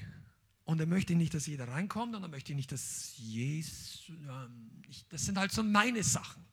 Und diese Dinge werden offenbar, wenn das Feuer in der Welt heiß brennt und wenn du beginnst, plötzlich Angst hast, was zu verlieren. Aber gut, wenn du dein Leben nicht liebst bis zum Tod, das ist deine Waffe. Und einige von euch, ihr dürft diese Waffe heute schärfen und benutzen indem du einfach zum Altar Gottes gehst, das ist ein bildhafter Ausdruck für die, zur Gegenwart Gottes, und die Sachen Gott hinlegen, die du noch nicht losgelassen hast. Das ist eine große Waffe gegen Angst. Du lässt los. Und Jesus sagt, wer loslässt, wird selber losgelassen. Wer andere loslässt, vielleicht Erwartungshaltungen oder Bitterkeit. Vielleicht ist jemand dabei, du hast wirklich Dinge erlebt, wo andere Leute dir massiv Sachen äh, Unrecht getan haben. Aber wir brauchen dieses Bewusstsein, dass wir Leute loslassen und Leuten vergeben. Wenn wir das nicht tun, dann werden wir selber nicht losgelassen. Du wirst keinen Frieden finden. Und du wirst geknechtet werden, eben von der Angst, was zu verlieren. Okay. Und jetzt möchte ich noch ein bisschen darüber reden, dass es auch kooperative Waffen gibt. Und das hat mich begeistert. Gott möchte, dass unsere Gemeinde und die Leute, die einfach sich hier gerne versammeln, lernen, was es bedeutet, gemeinsam im Geist zu kämpfen gegen einen Sturm, der gegen die Gemeinde angeht. Gegen einen Sturm, der Leute in der Welt kaputt machen soll. Diese, einige von euch, ihr wundert vielleicht, vielleicht habt einige von euch unseren Trailer auf YouTube oder was gesehen, die heute im Gottesdienst seid, sind ja einige Leute neu hier. Und du denkst, ah, die sind irgendwie, die machen viel Musik, Begeisterung hier und da. Weißt du, diese Sachen, die wir die letzten paar Jahre erlebt haben, die kommen nicht einfach per Zufall sondern du brauchst innere Überwindung und dranbleiben, aber es macht viel Freude. Nur nicht jeden Moment, aber jedes Mal, wenn du wieder neu darüber nachdenkst, macht es Freude. Zum Beispiel ein Moment, was nicht ganz so freudig war, mal als Erklärung. Letzte Woche, war erst letzte Woche, da hatten wir einen Einsatz auf der Straße. Haben wir Musik gemacht, war gesegnet, Leute haben sich bekehrt, aber dann hat es ungefähr nach zwei Dritteln so stark das Tröpfeln und dann das Regen angefangen, dass wir eingepackt haben und wir sind schon eigentlich bis über die Grenze des technisch Erträglichen hinausgegangen. Und dann haben wir eingepackt und am Ende waren wir alle ein bisschen begossen, also wir waren richtig nass. Und wir haben nachher, also mindestens meine Familie und ich und einige andere, drei, vier, fünf, sechs Stunden das Equipment sauber gemacht. Also jedes Kabel, was du so siehst, getrocknet und dies und jenes. Und am Abend denke ich mir, hm, das hätte jetzt auch irgendwie einfacher gehen können. Ah, und so. Und das sind so Tage, wo du dir manchmal überlegst, ja, macht das jetzt wirklich Spaß? Aber wegen Spaß sind wir auch nicht rausgegangen. Ja, es, es spielt keine Rolle, ob es Spaß macht oder nicht. Es ist der Wille Gottes. Und das macht mir Freude. Jesus sagt, den Willen des Vaters tun ist mein Brot. Also das ist Essen. Es war gut. Aber am nächsten Tag kam dann der Thomas in den Gottesdienst. Und er hat sich genau, weil Leute bis zuletzt selbst unter Wasser noch draußen waren, letztendlich zu Jesus bekehrt und ist erfüllt worden mit der Hoffnung Gottes und ist geheilt worden am nächsten Tag im Gottesdienst. Und einige von euch, wir müssen lernen, dass das Leben hier als Christ, das muss nicht immer leicht laufen, aber es wird immer glorreich sein. Es wird immer voller Freude sein. Und wir als Gemeinde wollen gemeinsam hineingehen in diesen Spirit des Widerstehens, dem Feind. Und das ist jetzt, das bringt mich eigentlich zu unserem Lobpreis zurück aus dem wir rausgegangen sind, bevor wir hier das Predigen angefangen haben oder die Zeugnisse gegeben. Das war schon intensiv heute für einige von uns. Und wir werden da weitermachen. Müssen wir das so? Nein, wir müssen das nicht. Aber es macht Sinn. Wir wollen, ja, einige von uns wollen. Weißt du, dass Gott ein Geheimnis in den Jubelruf hineingelegt hat seines Volkes? Ein geistliches Geheimnis. Und zwar ist es nicht nur ein Jubelruf, sondern ein Kriegsruf. Das ist im Deutschen etwas schwer zu übersetzen, weil manche Leute denken, ja, da redet immer nur von Jubeln, aber im Krieg, wer will denn dann jubeln? Ich habe gerade meinen Freund verloren. Sagt, es geht nicht nur darum zu jubeln. Es ist ein Kampfesschrei. Es ist ein Ge a shout of praise, a shout of faith. Schlag mal auf Psalm 47, Vers 6. Psalm 47, Vers 6. Da heißt es, Gott ist emporgestiegen unter einem Scha Ruf, unter Jauchzen, der Herr beim Schall des Horns. Gott ist emporgestiegen. Der Herr erhebt sich, während sein Volk beginnt zu rufen. Und der und hier möchte ich jetzt mal ein bisschen darauf eingehen, dass manche Leute echt aus ihren Depressionen nicht richtig rauskommen, weil du bist Teil der jubelnden Menge, aber der Ruf kommt nicht aus deinem Innersten. Es ist nicht dein Widerstand gegen den Feind. Und ich will jetzt niemanden kritisieren. Pass auf, für einige von euch, ihr lernt das gerade. Super, bleibt dran. Denk mal drüber nach ein paar Tage. Lest dir das nochmal durch. Alles okay. Aber ich möchte euch diese geistlichen Schätze und Wahrheiten vermitteln. Es ist nicht so, der Teufel hat mit dir einen privaten Fight. Nicht nur mit deiner Gemeinde und nicht nur mit deiner Hauskreisleiterin. Und es gibt manche von euch, ihr kriegt manche Teufel aus eurem Leben nicht raus, wenn du selber nicht fightest. Du kannst auch nicht deinen Fürbitter anrufen und sagen, bitte kämpfe jetzt mal für mich. Das geht ein paar Mal, aber irgendwann kommt der Moment, wo du geistlich genügend erwachsen geworden bist, dass der Heilige Geist sagt, so und jetzt wir beide. Und dann verlass dich nicht. Ja, das ist halt nicht meine Mentalität. Nein, das ist, ist nicht ganz so mein Ding. Ich bin halt nicht so wie die Alex oder Bianca oder wie die Leute auf der Bühne vorne oder was auch immer. Ich bin halt nochmal anders. Weißt du was? Du bist, was du und ich sind, ist ja unwichtig. Du denkst vielleicht, du denkst vielleicht, du kannst die Leute einschätzen, die hier vorne sind. Aber du kennst ja uns nicht von früher. Also mich zumindest, die meisten Leute kennen nicht. Vielleicht an einer Hand können die abzählen, mich länger als 15 Jahre kennen. Ich war früher ein massiver Kritiker von dem, was ich jetzt gerade erzähle. Ich konnte es nicht ausstehen. Das glaubst du jetzt vielleicht nicht, aber das war so. Ich habe mir gedacht, ah, diese Leute, das muss jetzt ein bisschen, das muss einfach tiefer, nüchterner und das muss tiefer gehen. Das ist, die sind oberflächlich mit ihrem und Halleluja und so. Und ich dachte, das ist alles nicht richtig ernsthaft. Und ich habe mir gedacht, so tief in meinem Herzen preise ich den Herrn auch. Aber ich suche ihn so, so in der, ich wollte immer so gleich in die Anbetung, so in die ganz tiefe, tiefe. Also, das war wirklich so. Ich meine, vielleicht, wenn ich Zeit habe, spreche in meinem Keller. Ich hatte damals so einen Hobbyraum, Keller, das war so ein Privatraum für mich. Und da habe hab ich mich zurückgezogen, schon als, als nicht geretteter Rockmusik hörender Teenager. Und dann war ich bekehrter und, und habe dann Gitarre gespielt und habe eine ganz tiefe, ruhige, so manche Sachen spielen wir jetzt auch noch, aber es war einfach ganz anders. Und die, mit den anderen konnte ich es anfangen. Mein Vater, der hat einen Zunge, Rabaka, Shangalakabasa. Und die ganzen Nachbarn, alle haben es gehört, alle. Alle Kassettenrekorder aufgedreht. Die Nachbarn, keiner hat es verstanden, aber boom, war. Und ich dachte, wir haben mich so geschämt für das. Aber ich war der Idiot, nicht er. Also was heißt Idiot, das kann man so nicht sagen, aber ich war einfach gebunden. Gebunden durch meine Kritik. Ich will dir das nur sagen, damit du nicht denkst, die Leute hier waren schon immer so. Die, die, die sind einfach so, ich bin halt nicht so. Nein, ich war nicht so. Und lass mir noch was sagen, ich wollte nicht so werden. Also ursprünglich. Ich wollte eigentlich so bleiben, wie ich gedacht habe, ich bin ja richtig. Aber der Heilige Geist hat mich überführt und er hat mich frei gemacht. Und dann habe ich gemerkt, dass der Shout of Praise, das ist etwas, was auch meine Probleme und meine Teufel aus meinem Leben rauskickt. Und dann habe ich meine Erfahrungen gemacht in meinem Auto. Übrigens, ich entdecke jetzt gerade geistliches Material und Teaching.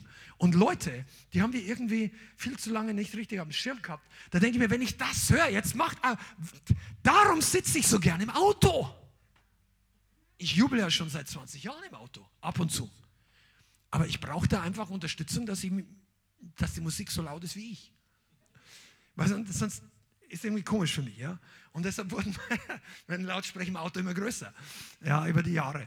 Aber es spielt keine Rolle, ist ja nicht dein Ding. Aber weißt du, wenn du dem Herrn jubelst, dann vergisst du das um dich herum. Es, ich möchte dir sagen, wir reden nicht von charismatischen Christen. Das ist keine spezielle Gemeinde, die jetzt irgendwo ganz weit rechts von euch gesehen, im Right-Wing Christianity, irgendwie die crazy Typen da. Crazy vielleicht, aber wir sind ziemlich im Zentrum dessen, was die Bibel sagt über Anbetung. Wir sind nicht irgendwie eine Extremgruppe.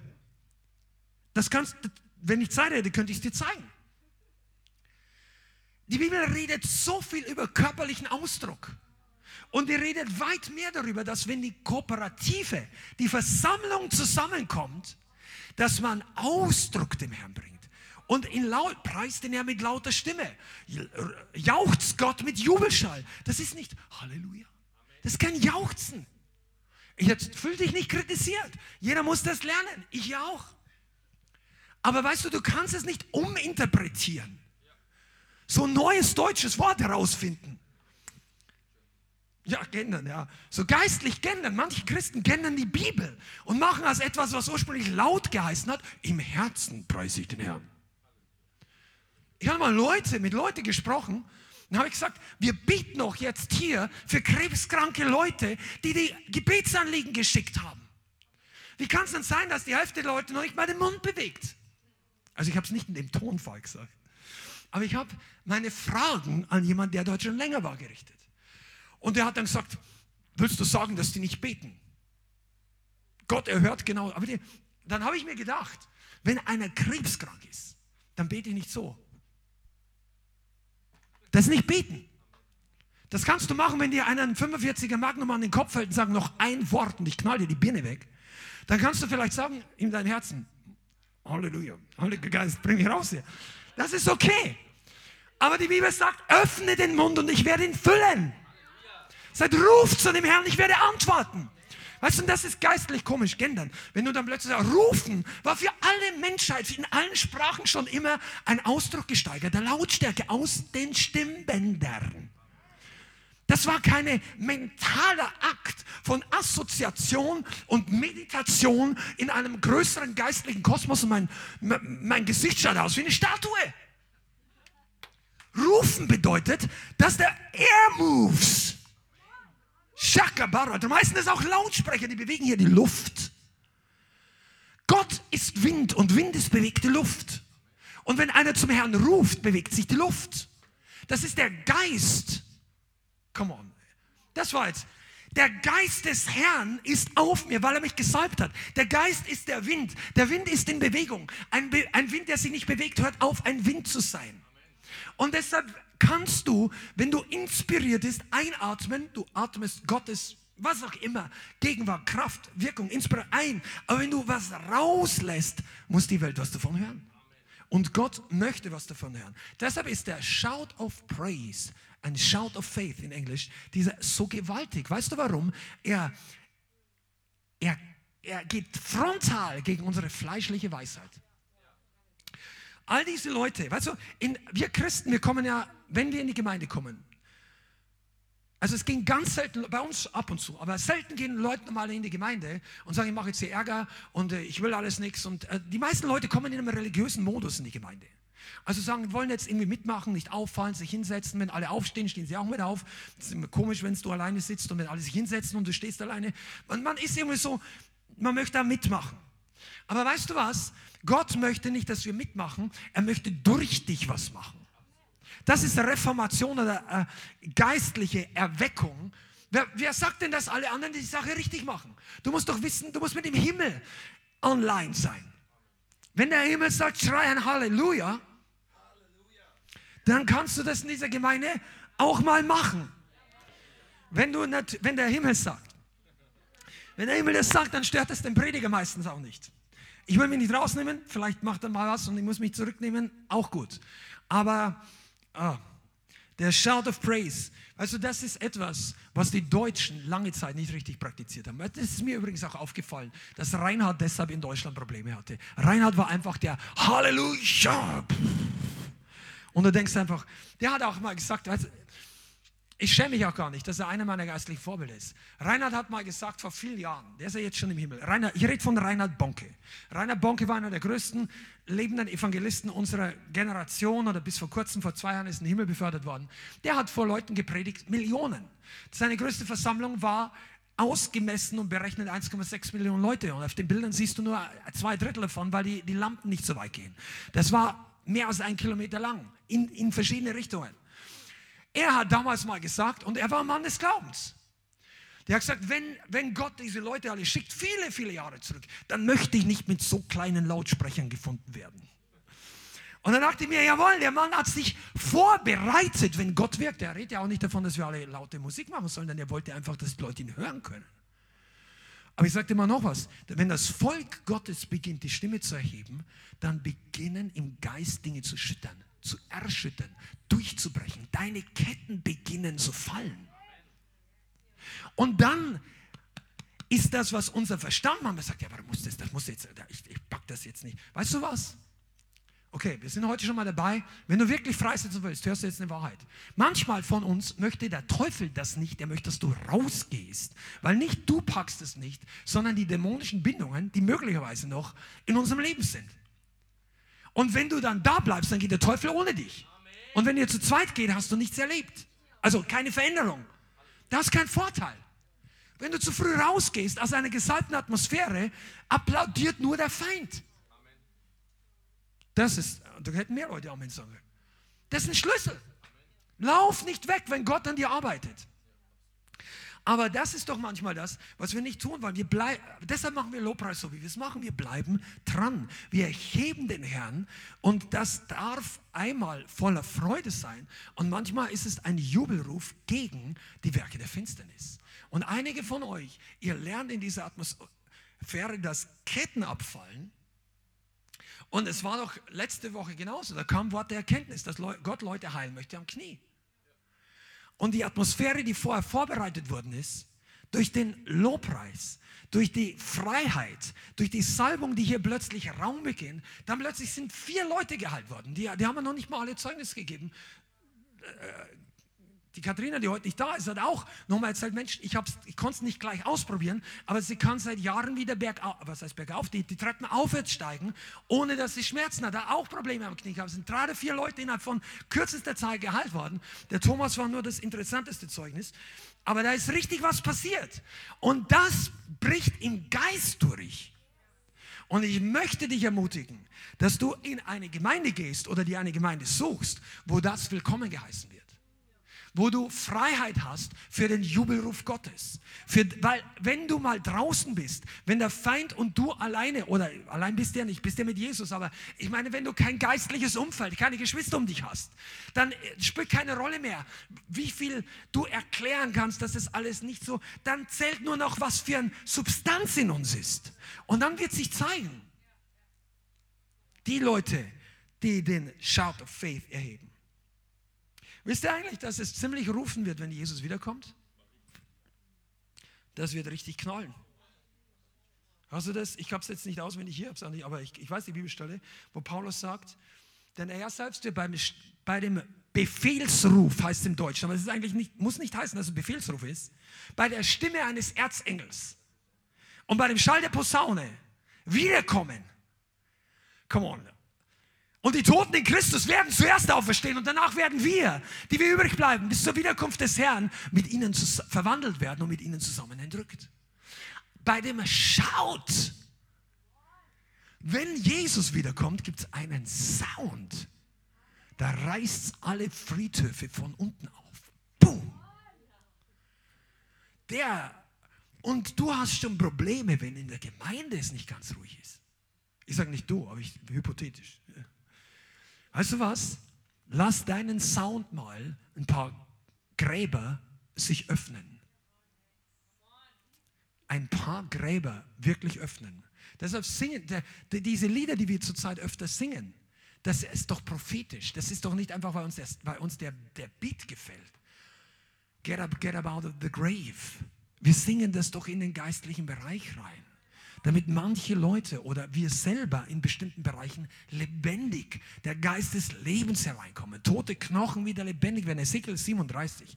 Dieser Sound des Glaubens, der Sound des Durchbruchs, der wird dich zurüsten, dass du deine Angst rauskickst. Und das ist der Moment, wenn die Angst beginnt, vor dir zu fliehen.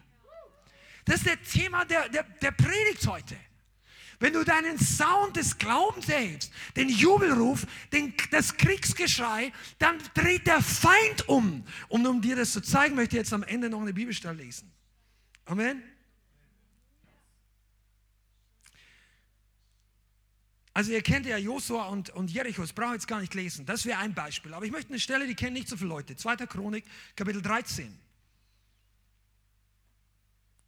2. Chronik, Kapitel 13. Bevor wir lesen, möchte ich, dass du weißt, worum es geht. Das war kurz nach dem Tod Salomos oder ein paar Jahre, Jahrzehnte, wo Israel geteilt war in Juda und in Israel, die zehn Stämme. Juda und Benjamin. Und der König über Juda war Abia von Juda, der war relativ jung oder Neukönig. Und der König von Israel war Jerobeam.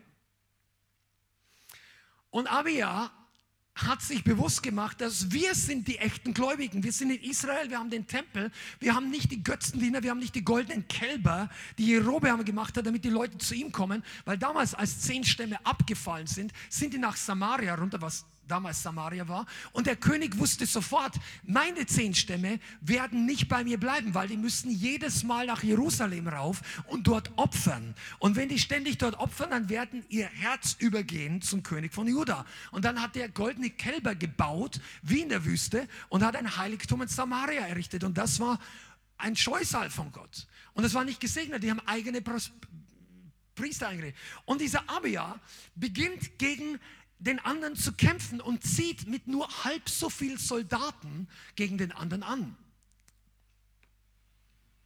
Und er sagt hier, Kapitel 13, Vers 12, siehe, Gott ist mit uns, sagt dieser König, an unserer Spitze. Bei uns sind seine Priester und die Lärmtrompeten, um Lärm zu blasen gegen euch.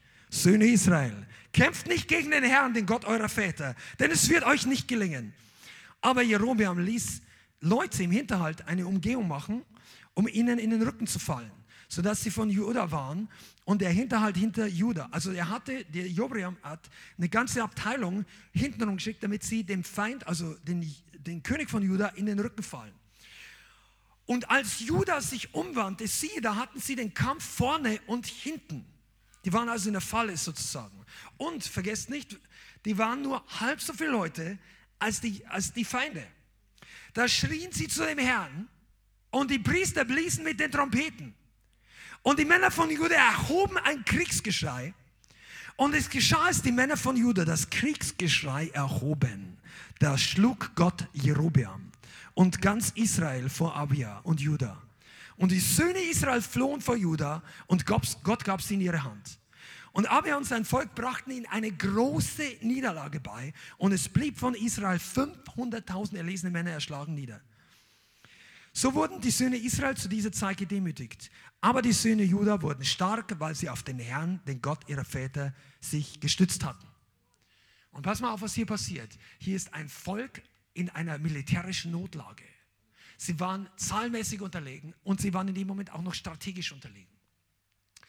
Und obwohl sie vorher mit Gott waren, ich meine, es war schon mal ganz kühn, gegen doppelt so Stell dir mal vor, du gehst mit fünf Männern gegen zehn andere an. Das war das Verhältnis und mit 50 gegen 100. Die, die hatten auf den Herrn vertraut. Und als der Kampf am härtesten war, da haben sie die Lärmtrompeten. Studier mal 4. Mose, Kapitel 10, da kannst du nachlesen, was das bedeutet die haben die Trompeten geblasen und den Kriegsjubel erhoben, das Kriegsgeschrei, obwohl die gerade Angst hatten. Seid ihr beim Thema Angst? Die hatten Todesangst und sie haben trotzdem das Kriegsgeschrei erhoben. Und dann hat Gott begonnen, die Feinde zu schlagen. Und ich möchte, dass einige von euch das wirklich verstehen für deine Arbeitsstelle, für deine Zukunft, für deine finanzielle Zukunft, für das, was der Feind dir einredet. Du wirst runtergehen, du kommst hier nicht durch, das klappt so nicht, das ist schwierig, das ist ein Problem, das, der und der, der gibt dir tausend Gründe. Dann warte nicht, bis du dich besser fühlst, sondern wie die Judäer damals erhebten das Kriegsgeschrei.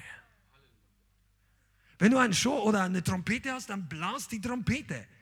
Das sind prophetische Handlungen. Da ist doch, mal ganz ehrlich, wir sind jetzt nicht plötzlich jüdische Liebhaber und hängen überall diese Dinge hin. Das ist ein prophetischen Akt des Glaubens. Der Sound in diesem Ding ist nicht besser als in irgendeinem anderen Instrument, aber es ist ein Akt, ein prophetischer Akt. Und ein prophetischer Akt macht dich immer hier oben sagen, was machst du für einen Blödsinn? Dein Verstand sagt, er versteht das nicht. Aber dein Verstand muss das nicht verstehen. Das muss den Geist. Der Himmel versteht es, die Hölle weiß, was los ist. Und ich will dich davon abhalten, das Richtige zu tun. Und deshalb ist es wichtig, weißt du, Gott kämpft für dich. Und wenn du beginnst, aus dieser Haltung der Angst herauszukommen und diese Waffen, Lobpreis, Gebet, Zungenrede, all diese Dinge, der Name Gottes, dein eigenes Leben verleugnen, wenn du diese benutzt, aber du gehst auf die Angst zu, und du sagst, Teufel, du wirst mir das nicht mehr länger einreden. Ich bin nicht mehr der gleiche wie vor einem Jahr. Ich kehre nicht mehr um, wo ich 20 Mal umgekehrt bin. Ich werde jetzt nicht mehr kritisieren. Ich werde jetzt mich nicht mehr lächerlich machen über die, die ich früher gespottet habe, sondern ich werde jetzt meine Stimme erheben. Einige von euch, glaube ich, müssen Buße tun von anticharismatischer Lehre. Lehre, wo ihr Schwarmgeister erfunden habt. Aber das, in der Bibel gibt es diesen Geist nicht. Obwohl, keine Ahnung, es gibt alle möglichen teuflischen, dämonischen Geister. Aber ich sage mal eins ganz klar. Die Freude am Herrn ist nicht etwas, was der Teufel hervorruft, um Leute in die Irre zu führen. Die Freude am Herrn, das sagt die Bibel noch heute. Die Freude am Herrn ist nicht unsere Lächerlichkeit. Schwitzen am Herrn, David hat nicht getanzt und war eigentlich der Letzte. Ja, jetzt musst du erstmal so werden wie wir. Zieh dir erstmal ist Ältester. David hat gesagt, ich habe keine Ahnung von dem, was ich mache. Gott hat mich erhöht an euch vorbei. Seid ihr noch da? Du kannst ruhig Amen sagen. Ich weiß nicht, wie das noch lange, wir machen bald Schluss, ja, aber pass auf, jetzt, jetzt kommt in die letzte kleine Kurve und dein, ein paar von den Ketten sind schon gefallen, ein paar andere fallen gleich noch. Einige von euch, das Problem des Schlosses an eurem eigenen Gefängnis ist deine Kritik, die du hast an den Leuten, die dir eigentlich helfen könnten. Leute, die in der Salbung wandeln, aber nicht so ausschauen, als ob das die präferierte Art deiner Freisetzung wäre. Weil viele Christen würden sich gerne so ihren Seelsorger aussuchen, wie er sich auch benimmt und wie, damit ich rauskomme. Aber Gott sagt, manchmal kommt das wie ein roher Stein. Der rollt runter und zerschlägt dich. Weißt du, wenn du Ketten zerstören willst, dann brauchst du nicht eine Nagelfeile. Du brauchst was Größeres. Einige von euch Ladies, wenn ihr herkommt, seid im Warfare-Modus.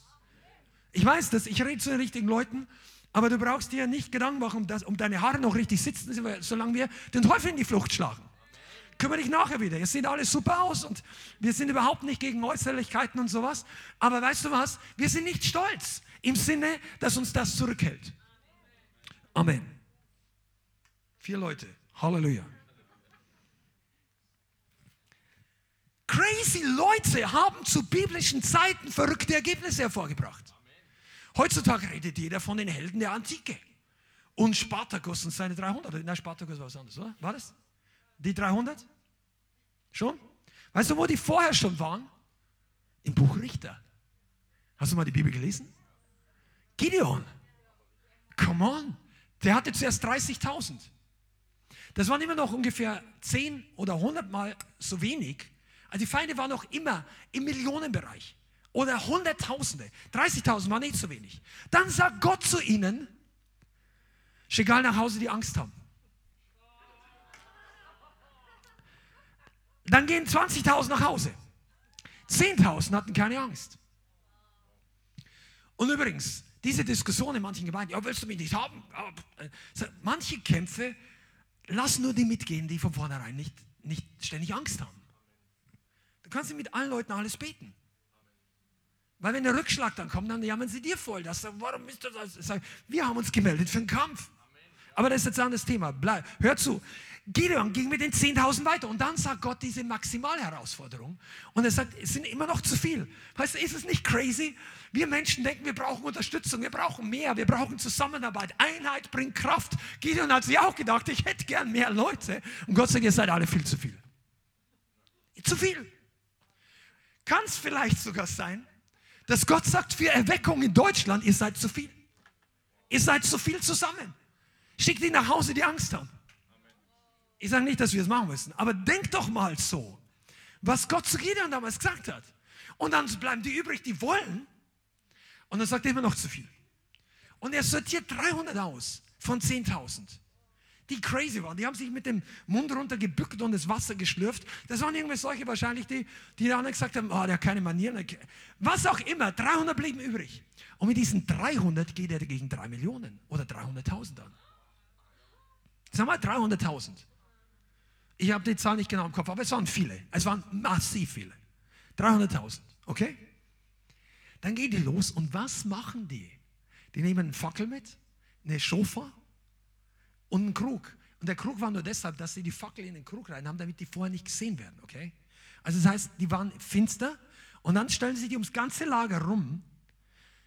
Und die, das Verhältnis ist 1 gegen 1000. Die gehen 1 gegen 1000 in den Kampf. Und Gideon sagt, ihr stellt euch alle auf. Und dann zerschlagen sie die Kröte, hat erstmal Lärm gemacht. Dann kommen überall Fackeln raus und überall blasen Trompeten und die erheben das Kriegsgescheiß. Ja! Yeah. Und plötzlich, und das war so gut alles, was sie tun konnten. Ha? Aber das hat ausgereicht, man. Und dann haben die Leute angefangen, sich selber zu fertig zu machen. Und jetzt möchte ich ein bisschen prophetisch reden, ganz zum Schluss. Hören wir mal genau zu. Einige von euch, ihr glaubt, es geht in Deutschland nicht mehr weiter. Einige von euch glauben, ich weiß nicht, wie das aushalten soll. Ich bin mental an der Grenze meiner Belastbarkeit. weißt du, was du brauchst? Du brauchst nicht 300.000 Unterstützer. Du brauchst den Sound des Himmels und Gott wird beginnen, für dich zu kämpfen. Gott wird beginnen, den Fight für dich durchzuführen. Wenn wir unseren Stolz ablegen, wenn du zum richtigen Zeitpunkt den Jubelruf Gottes erhebst, dann spielt keine Rolle, wie viele Hunderttausende auf der anderen Seite sind und Leute zittern vor dem Geist der Angst oder was deine Angst ist. Du bist dazu berufen, dass du den gleichen Ruf wie Gideon zum Himmel erhebst, wie wir gerade gelesen haben, Abia. Die Leute, die von Alters her, wir waren doch schon so oft outnumbered. Das Volk Gottes war doch schon von jeher in der Minderheit. Ist das eine neue Situation jetzt? Nein, Gott ist immer noch der gleiche. Aber wir brauchen die gleichen Waffen von damals. Der gleiche Waffe, die Goliath den Kopf abgehauen. Come on, Jesus. Die gleiche Waffe, die Josaphat den Sieg gegeben hat. Worship Team. Die gleiche Waffe, die den Feind immer noch in die Flucht. Und dann fängt er an, der Feind gegen sich selber zu kämpfen. Du, du musst doch gar nicht die, Du musst doch gar nicht Einfluss nehmen selber in die Politik hier oder da oder in deine Arbeitsstelle hier oder da, in deine Familie oder da. Gott kann es machen, dass der Feind beginnt, gegen sich selber zu kämpfen. Aber wir brauchen die richtige Offenbarung und wir brauchen das Zusammenarbeiten mit den Dingen des Himmels. Und Gott fordert von uns nichts anderes als maximale Demut den, den Mund zu öffnen und den Herrn zu erheben, wenn der Sound und der Moment dazu da ist. Und wenn du das beginnst, nicht nur in der Gemeinde zu tun, wir werden das in den nächsten Wochen lernen, in einem ganz neuen Level, prophetisch kooperativ zu tun. Aber es kann auch in deinem eigenen Leben der Fall sein. Geh in deinen Keller, in deinen Heizkeller, wo der schwere äh, Feuerschutztür macht hinter dir zu und jubel zum Herrn oder steig in den Tankraum oder in dein Auto oder wo auch immer du alleine bist. Shanda. I like this. Das ist erst der Anfang ihres Tuns. Und dann bist du einer von den 300 Gideons. Aber wir sind mehr als 300 in diesem Land. Ich frage mich nur manchmal, gibt es denn 300 Leute, die den Kampfesjubel erheben? Die laut genug sind. Drück mal den Like-Button doppelt oder mach irgendwas in den Chat rein. Manche Leute von euch, ihr solltet hörbar sein, wenn der Lautsprecher ausfällt. Come on, Jesus. Wir, wird, wir, werden irgend, wir werden nicht mehr lange hier in diesen Räumen sein. Ich hoffe und glaube es bald. Aber ich dir mal eins, dann wird die Halle größer und der Jubelruf größer und die Menge wird größer und der Durchbruch wird größer und die Wunder werden größer. Ha, und der Sound, dass der Teufel flieht, wird größer. Und dann werden wir das erleben, Tom und alle anderen und ihr Ladies, aber euch muss ich gar nicht motivieren, ihr seid ja zum Teil schon länger da, dass der Feind uns den Rücken zuwendet. Auf einem Weg ziehen sie aus gegen dich, auf sieben werden sie von dir fliehen, sagt die Bibel. Oh, Shanda. Und das macht der Heilige Geist und er braucht die richtigen Leute. Und ich habe das Gefühl, dass in diesem Raum ein paar davon sind und in diesem Online-Ding auch ein paar, oder? Seid ihr da? Wir werden das Land zurücknehmen, was der Teufel geraubt hat. Wir werden nicht länger zuschauen. Und einige von euch, ihr denkt ja, das klingt alles schnell und geh auf deine eigene Angst hin. Dein Problem. Kick das Ding mal mitten ins Gesicht und sag, das war, die drei Jahre reichen jetzt. Bis hier und nicht weiter. Und heute Abend, wahrscheinlich machen wir jetzt nochmal ein bisschen Lärm für den Herrn. Halleluja, Psalm 68. Das kannst du ruhig mal auswendig wissen. Rolf, der hat für dich eine Glocke des Sieges vorbereitet. Du musst die läuten. Amen. Bist du mir? Eine Glocke der Herrlichkeit. Übrigens, es gibt eine Friedensglocke irgendwo im alten Bereich. Das ist ein Riesending irgendwo, ich weiß nicht wo, das ist egal. Aber die haben da irgendeine Glocke hingestellt. Wahrscheinlich haben sie irgendwann geläutet, dass der Krieg vorbei war. Er sagte, wir läuten nicht, dass der, der Krieg vorbei ist. Jesus hat den ultimativen Krieg gewonnen. Aber hier auf dieser Erde, du brauchst nicht nach Hause gehen von heute und deprimiert sein. Du brauchst nicht nach Hause gehen und geplagt sein von Angst, wie es in deiner Zukunft weitergeht oder wie deine Schwester, dein Bruder, was auch immer. Du kannst heute einen totalen Durchbruch erleben und wir werden es jetzt einfach zusammen machen. Wollt ihr aufstehen? Wir werden beten. Wir werden für jeden Einzelnen, der heute hier ist, wir werden auch für euch beten, wenn du persönliche Anliegen hast. Kein Problem. Aber Gott möchte, bleibt nochmal hier, ihr Team, ne, gleich. Der Heilige Geist möchte, dass, jetzt habe ich gepredigt, aber jetzt ist Zeit, dass der Himmel dich hört. Kann, kann ich ein bisschen Unterstützung brauchen? Von meinem Lieblingsschlagzeuger. Halleluja. Und unsere Lieblings-Schofa-Bläser sollen sich auch mal bereit machen. In Jesu Namen. Du, das ist jetzt kein Make-up, kein Hype. Du kannst es machen, wie du willst. Aber es ist eine kooperative Salbung. Und denk doch jetzt einfach mal an das Ding, was dir in der letzten Zeit am meisten Probleme gemacht hat. Und stell dir mal vor, der Feind möchte dich noch weiter runterziehen. Und der Band kommt einfach nach vorne.